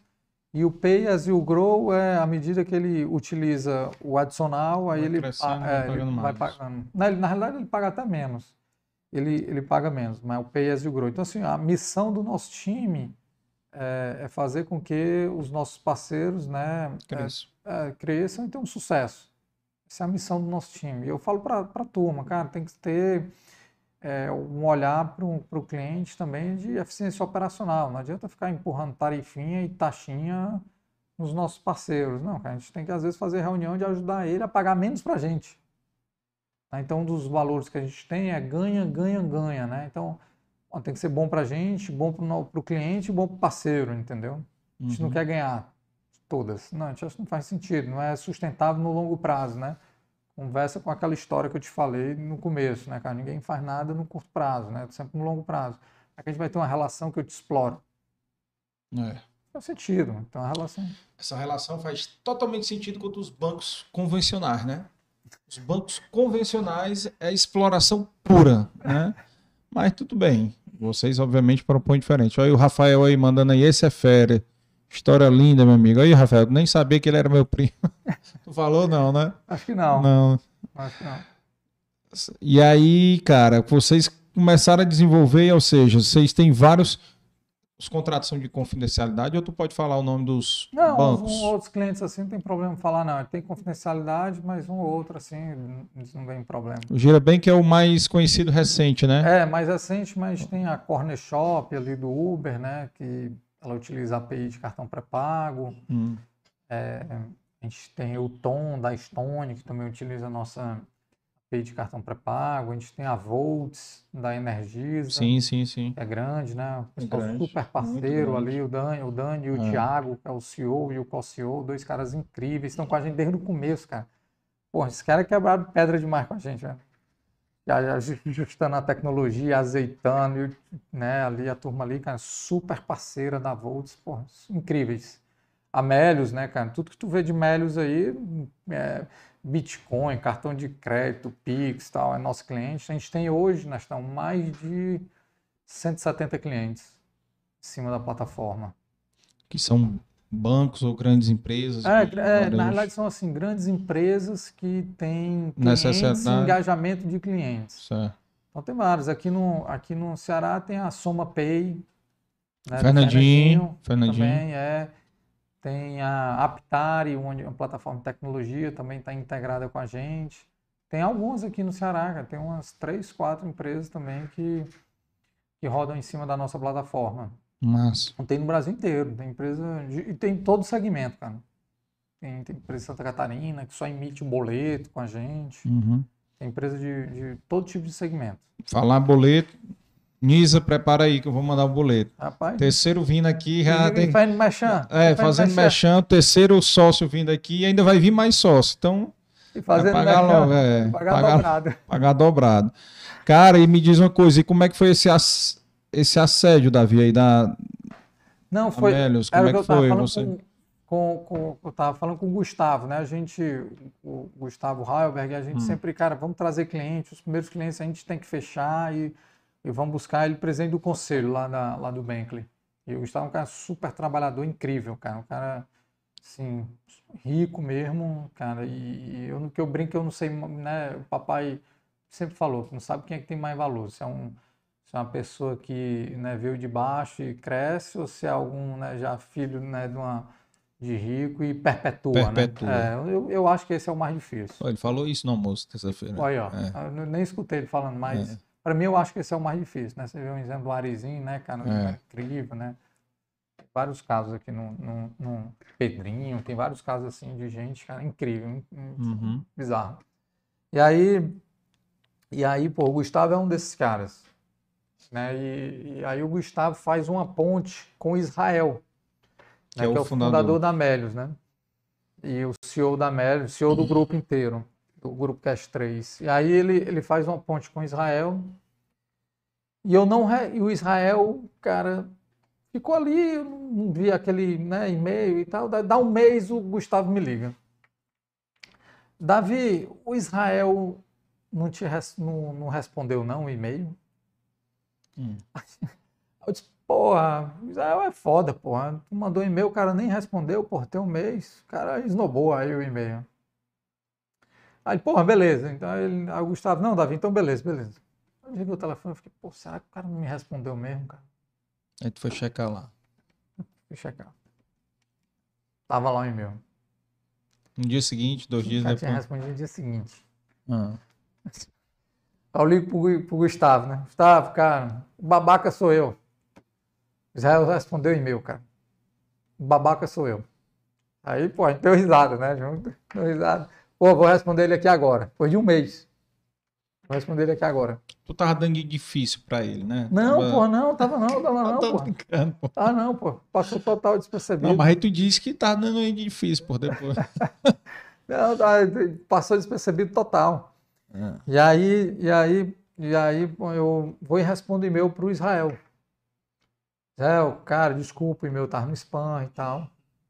É, é, comida bola minha aqui, um milhão de desculpas, cara, eu consigo falar amanhã. Amanhã, acho que era tipo assim, às 20 horas. Eu devo ter esse e-mail aqui. E esse amanhã às 20 horas era sexta-feira. Hum. Sexta-feira às 20. Aí ele pode, pode. Responde na hora, papum. Ele responde na hora o e-mail, né? E eu passei um mês para responder o primeiro, né?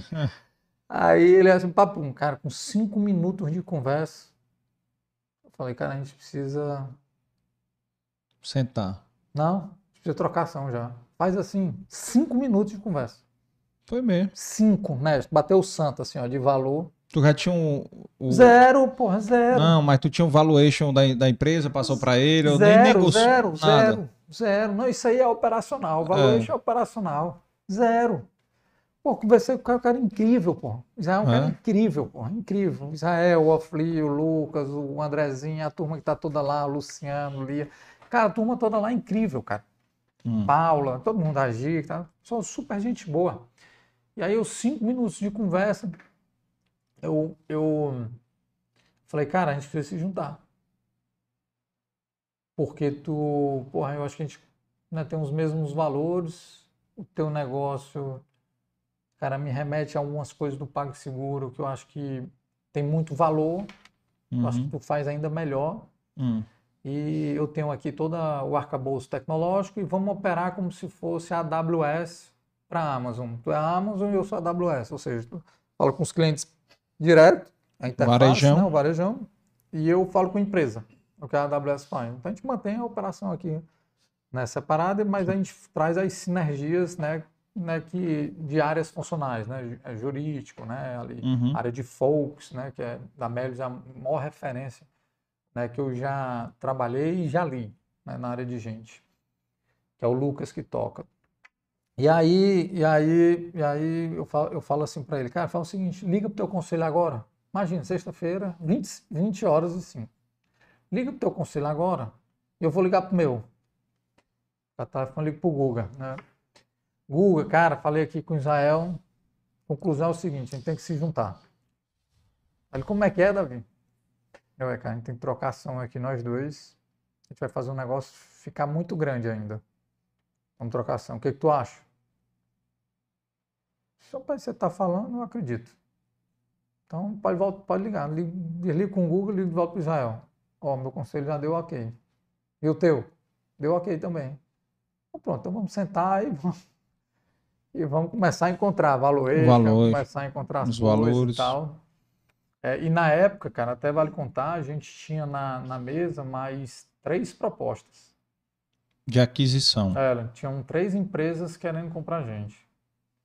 Tinha uma empresa da Alemanha, uma empresa da, da China, é, e na realidade eram três. A, a Melius era a terceira, e tinham mais dois fundos querendo investir para continuar a jornada. E tinha. E, e o da Melius foi o menor valuation. A gente tinha valuation de 126 milhões a mais. A gente preferiu ir pela Melius, cara, porque a gente acredita no longo prazo. A gente fala, cara, aqui é uma turma do bem, Sinergia, né? inteligente, tem sinergia. Não, e antes de sinergia de negócio, então, você tem que olhar, cara, para os valores. Cara, você não pode, cara, é o que eu... Se eu juntar ta- com Não, cara, valores isso é- diferentes. valor diferente, cara. Hoje o resultado, o resu- eu brinco que o resultado, o resultado tem que ser humanizado. Não adianta tu entregar um resultado, cara, e deixar um rastro de sangue dentro da corporação, dentro da empresa. Sim. Isso não é sustentável, cara. Não adianta você Uhum. tratar mal as pessoas. Não adianta, pô, não não faz o menor sentido, cara. É fazer projeto social lá na África e não dar bom dia pro porteiro. Pronto, pronto, você matou. Querer resolver o mundo É. não arruma a cama. Você matou. Não adianta ficar fazendo projeto social na África e ser um ignorante com um garçom, ser É. ignorante com porteiro. Isso não existe. É isso só o que tem, Davi. Isso aí. É, isso aí, enfim. Isso Só o que tem. É, isso aí, isso aí para mim é a coisa mais brega que tem no mundo. Sabe o que é isso aí? Educação seletiva. É. É muito brega. pô. Educação seletiva é muito brega. É educado só com quem tem dinheiro. Ou ou por algum interesse. interesse. É, educação Interesse. seletiva. Ou É. negócio brega. É. Então, então essa primeira, esse- essa parte dos valores foi que, que eu diria que foi assim, responsável por 70%. E 30% foi o negócio. Eu olhava para o negócio e falei, cara, tem muito sentido. E aí o resto, cara, é história. Assim, a gente, Quando foi isso? esse foi meados de 2021. Meados de 2021. Então a gente faz o Nossa. signing né, em meados de 2021, mas o closing né, do negócio, que é quando tem a, a Uhum. aprovação do Banco Central, do Banco Central de alteração de controle, ela ocorreu, ela ocorreu tem uns dois meses atrás. Hum, Na prática, né, foi aí Mais de um ano, cara. mais de um ano. Mais de um Foi mais ou menos o quê? Fevereiro de 2021? Começou Não, já. a, gente, a gente começou a conversar em janeiro de 2021. O, o signing, salvo engano, foi em maio de 2021 e o closing foi em maio também. Foi em maio, foi em abril, enfim, foi agora também, nesse segundo trimestre.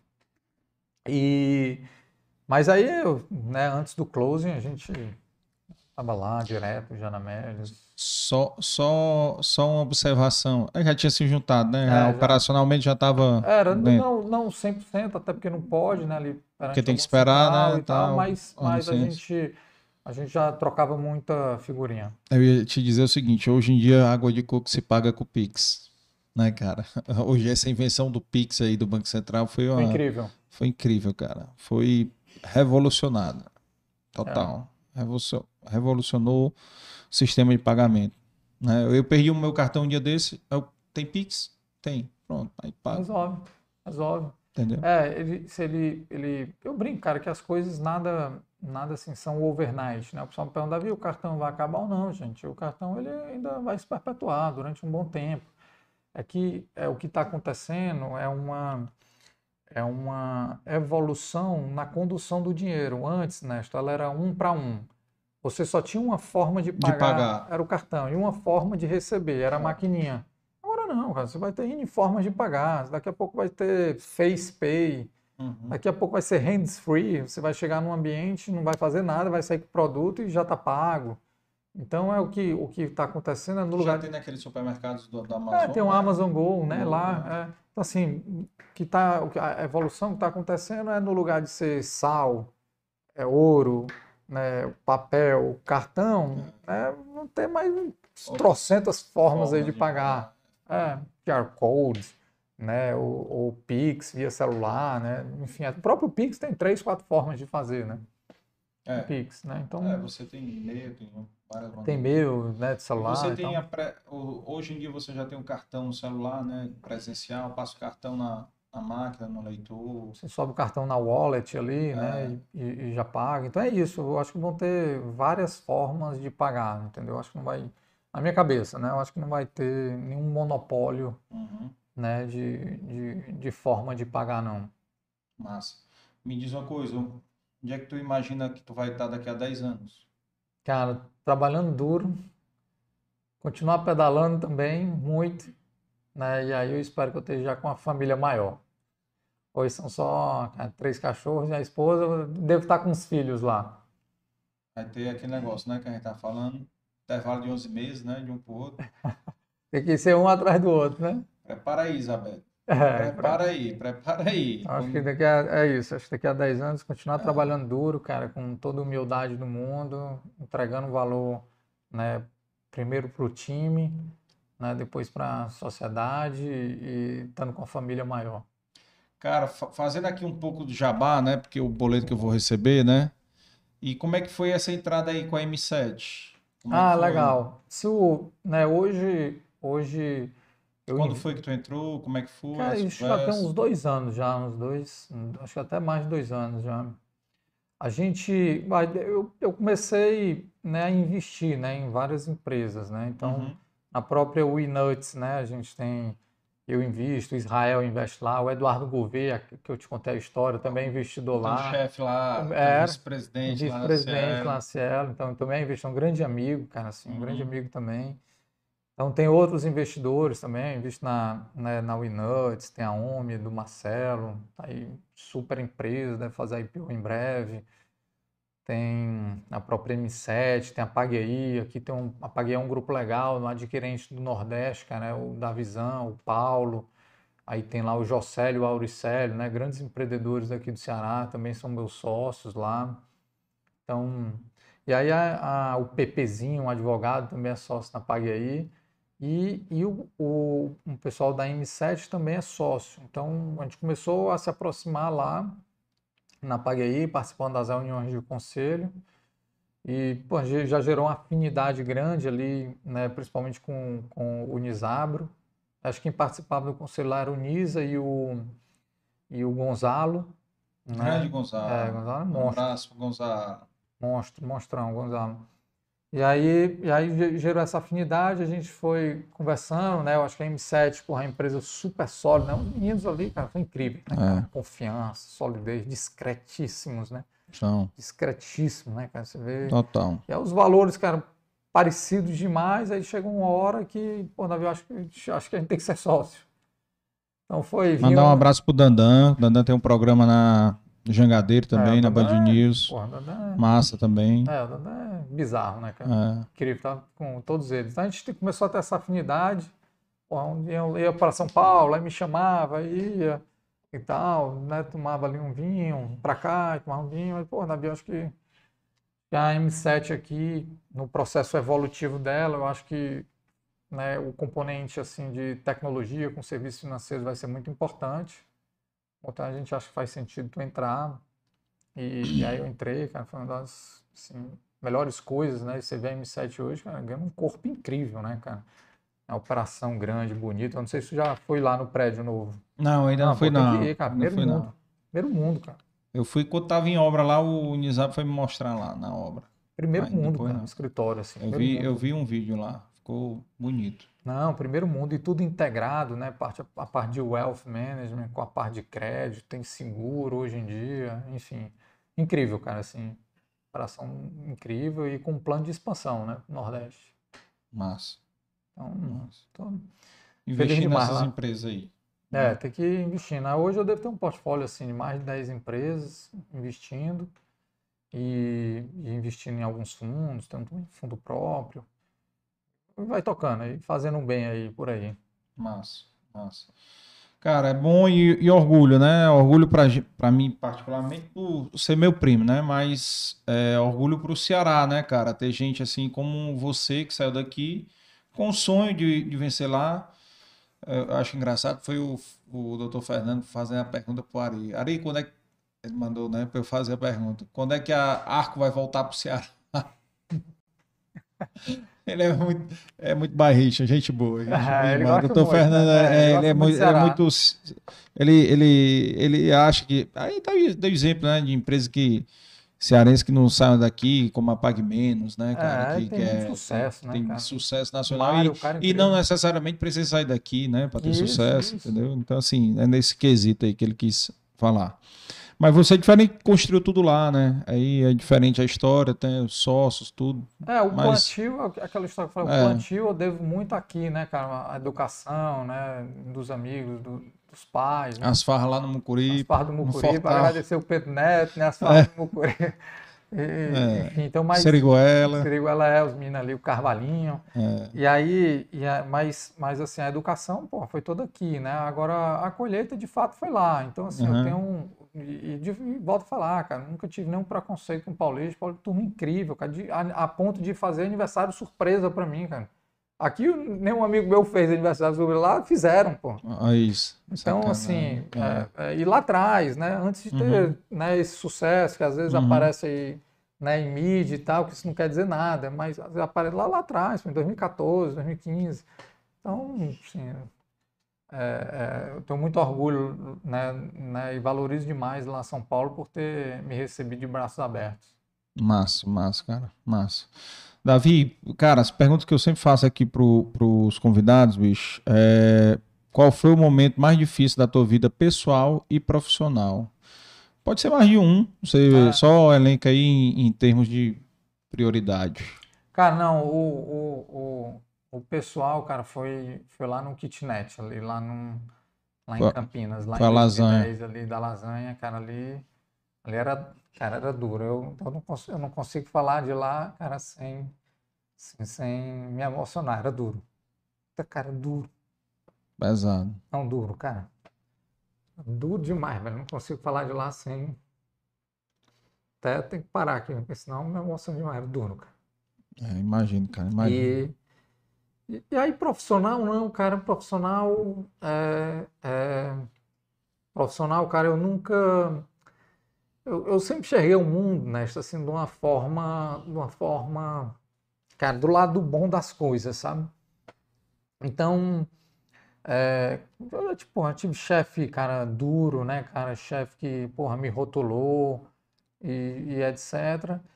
Mas eu sempre olhava para aquilo e interpretava aquilo, cara, como um, como um aprendizado. Eu falava, cara, você está fazendo isso, isso, isso, cara, nunca vou fazer isso. Então você, você, você, você se sentia é, mal. Você não, precisa, é, você não precisa tomar o veneno para saber que mata, né? Então, é. pô, então tem. Eu, eu, eu, sempre olhei, cara, o, o, o, o, copo cheio, né? O copo cheio da vida. Então eu olhava para aquela pessoa, fazia aquela. Às vezes aquela chegava a ser uma agressão né, contigo, no lugar de eu, porra, ah, não, é, pô, tá me agredindo. Então eu pô, cara, botar aqui no caderninho assim, ó. Nunca fazer isso. Nunca fazer isso, nunca fazer isso. Então, assim, do lado, do lado profissional, cara, eu, eu nunca, eu nunca teve nenhuma um momento assim na minha vida que eu tenha falado, cara, é, é, tá ruim.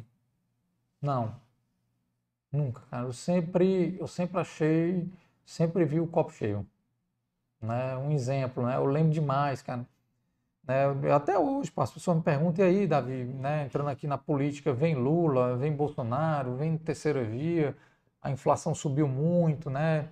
É, porra, o juro subiu muito e tal. E eu falo, gente, não tem que dar certo, mano. isso é Lula, Bolsonaro, isso é com inflação alta, juros baixos e tal.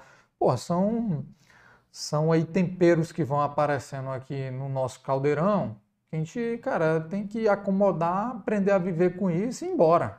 Uhum.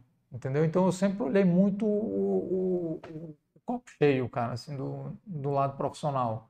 Tem nada que eu tenha falado, cara, não, não vou deixar de acreditar, não. Nunca, cara. Nunca. Eu sempre achei que o propósito de, de gerar valor né, é, é, no que eu estava fazendo né, era, era muito maior do que qualquer né, é, né, é, problema né, ou, ou situação assim que eu estava vivendo. Então, Momentâneo. nunca. Não, momentâneo, nunca, cara. Mas... Bom, me arranjei o. Tem uma lembrancinha aqui para ele, antes de a gente encerrar aqui. Isso aqui eu acho que você não vai comer mesmo, né? Mas você. Mas, pô, eu não comi nenhum aqui, né? Deixa eu fazer o, comi, o- Pelo menos para falar se é bom, né, Alexandre? É, e o pastelzinho também. Mas é um negocinho. E uma caneca nossa aqui, Ah, de levar valor pra você levar boa. lá pra. Tomar meus, meus cafés descafeinados. Aí que eu acho que quem vai gostar é a Isabelle aí. Rapaz, mas esse bichinho aqui eu vou levar, viu? Gostou? é bom, né? É bom, né? bom. Te falei, o cheiro era bom. Eu não comi porque eu tô nessa dieta, bicho. Não, é bom. É bom? Não tem problema não. Aí você mais um que vai levar isso daí. A Tiziana levou terça-feira. Tive que ir lá na Bria pegar outro lá. Você leva, não tem problema não. Cara, a visão, bicho, prazer demais, né? Você aqui é, é primo irmão aqui. Eu lembro quantas vezes a gente assistiu Fórmula 1 lá naquela tua casa, lá no, no- que tu morava com teu pai e tua mãe, lá na Joaquim Távora, na... Acho que era professor Carvalho, É, o nome da rua. lembro demais, jogando bola lá embaixo. Era calçamento, rua de calçamento. Era aqui a favela aqui atrás, É, lembra? exato. Era nem o prédio dentro da favela, É. porra. E, e na Gontran Gifone, né? É, Era a Gontran de Gontran de Fone, Fone ali já tava bem de né? vida, né? Não, mas me lembro a gente indo ver a obra, macho, na, Era. Porra, a Na- mamãe passou na 13 anos. Saveira, a gente ia na caçamba da Saveira ou na Paraty, que a tua mãe tinha. 13 anos para É. construir a casa, a mamãe passou. Era o sonho da vida dela era ter uma casa. É, Botou Bacana. tudo que ganhou ali. legal, legal. Mas é, tá, tá É, certo. tá certo. ela, né? Era um sonho dela. Teu sonho não era ir pra São Paulo, porra. É isso, tá Aí. Certo. Certo Ela demais. fez o sonho dela, tu fez o teu. É isso, não Entendeu? certo não. É o sonho de cada um, né? E uma coisa que tu falou, cara, é porque a- as pessoas, ela- elas têm um costume, talvez, cara, de olhar sempre o meio copo vazio, né? Elas nunca enxergam o meio copo cheio, né? Sempre a meia parte vazia. Não olha o lado bom das coisas, né? Do aprendizado, das porradas que tu levou, da, da, das lasanha que, que a gente passa na vida. É, não é só você que passou lasanha, não, cara. Não. Também passei com lasanha. Muita gente passou. Muita gente passou. Entendeu? E, e, e você está certíssimo. Perseverança, resiliência. Mostrou isso daí que é, é coisa comum aqui a todo mundo que, que. A maioria do pessoal aqui tem história do caralho aqui. É. Isso, né, cara? E, porra, bicho, prazer demais. Pessoal, é, quem tá aí, não esqueça de se inscrever, dar o like. Se não der like é porque não gosta do Davi. Então, Tem que fazer, pô. Tem que E fazer. não pô. se inscrever, rapaz, os amigos do Davi que estão assistindo aqui, não se inscrever, cara, é, é falta de educação com ele, pô. Entendeu? Então ajude aí a gente a chegar aos, os 2 mil, ou os 10 mil inscritos até dezembro desse ano. E, cara, massa demais, assim, é orgulho aqui de a gente ter. Tem muita gente lá em. Mas ainda vou ter muito boleto da M7 para pagar aqui, porque vão vir outros, né? Pedrinho vai vir, trazer o doutor Lauro primeiro também. Dois monstros. É, aí, ali é, Dois monstros. ali é demais, trazer o Pedrinho, tem muita gente bacana ali para vir. Né? E a gente abriu um novo projeto agora do Evalor Finanças, né? Então a gente também vai focar muito o mercado financeiro no Devalor Finanças, tá? Então também convidando vocês a seguirem lá. É, por enquanto o Devalor Finanças está sendo transmitido aqui no, no canal do Devalor Podcast. Mas ele já tem um canal próprio e a primeira temporada de 12 episódios vai ser por aqui e a segunda temporada a ideia já é, é ir para o canal próprio. Então nos ajudem lá, Vão para lá também, se inscrever lá também, tá? E, cara, obrigado demais aí. Eu queria, antes de passar para você encerrar, só agradecer os nossos patrocinadores aqui, Amarelo, né, Café Vitória, CH Costores, Sistema FETRANS, Federação de Transporte Passageiro Ceará, Piauí e Maranhão, Federação das Indústrias do Estado do Ceará, BSPA, Biscoitos Brié, La Maison, Inova Comunicação, Inova Contabilidade, né, produção da Valor Produções e é mais, assessoria em eventos. Agradecer aqui o time aqui, Valclides Tício Rômulo, que está aqui na transmissão hoje, e o Leonardo. Então, assim, é, cara, é bom demais a gente ouvir essas histórias, né? E detalhe que eu não sabia, pô. Sabia da muita coisa que tu contou aqui, né?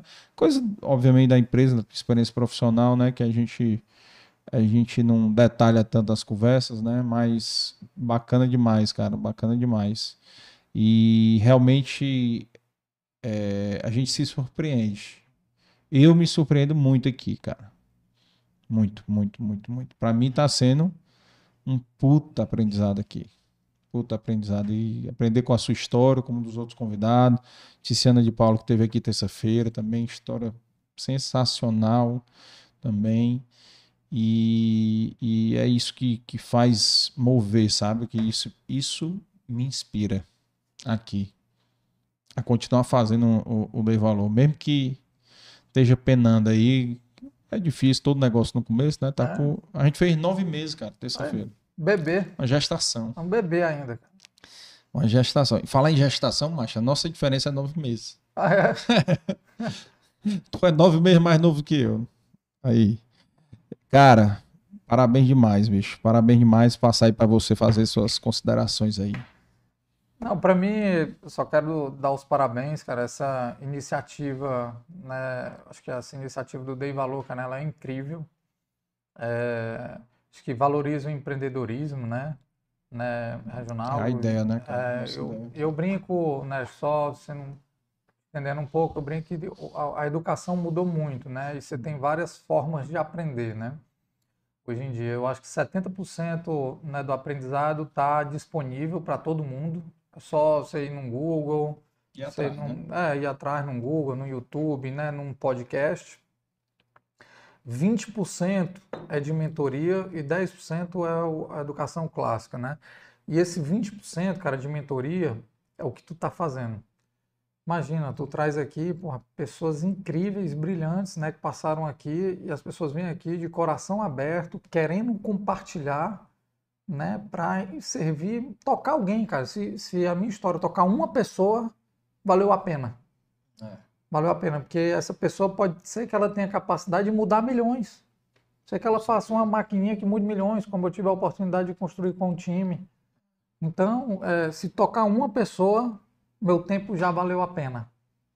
Então, acho que, cara, a iniciativa é incrível, é, continua firme no propósito, que é só o começo.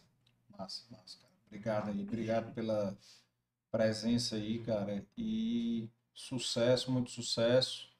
Qualquer dia desse eu vou, vou lhe visitar lá em São Paulo, quando as coisas estiverem melhor. Vou visitar, porque eu quero visitar uns podcasts lá de São Paulo também, então já tive um convite. O Sérgio Malandro convidou para visitar o dele. Pô, tem que ir, porra. Tem que ir lá conhecer o dele lá, acompanhar um dia de gravação lá tal marcar lá de, de a gente bater um papo lá. Beleza? Galera, se inscrevam, acompanhem a agenda. Semana que vem, Lia Kideré, da Sucre, é, Bruno Sereno, da Sereno Cacau, um cara empreendedor de Tianguá, fazendo chocolate em Tianguá, mas já imaginou fazendo Ceará, fazendo chocolate, vendendo para todo canto e vai contar a história dele aqui. A história também, o cara morava nos Estados Unidos, ganhava um salário de 10 mil dólares lá, deixou esse salário para vir para cá. Ah, tem muito valor. É, é, entendeu? Então, assim, tem história para contar. E na outra semana, Pedro Neto, né? Que aí é o outro que é, é isso aí. Esse aí eu acho que vai passar do Raimundo Viana. É, até é brinquei com ele. Raimundo Viana foi o mais longo daqui, 5 horas e meia de podcast. Então, foi, foi história pra caramba, bicho. Beleza? Então até semana que vem, cara. Um abraço a todos aí.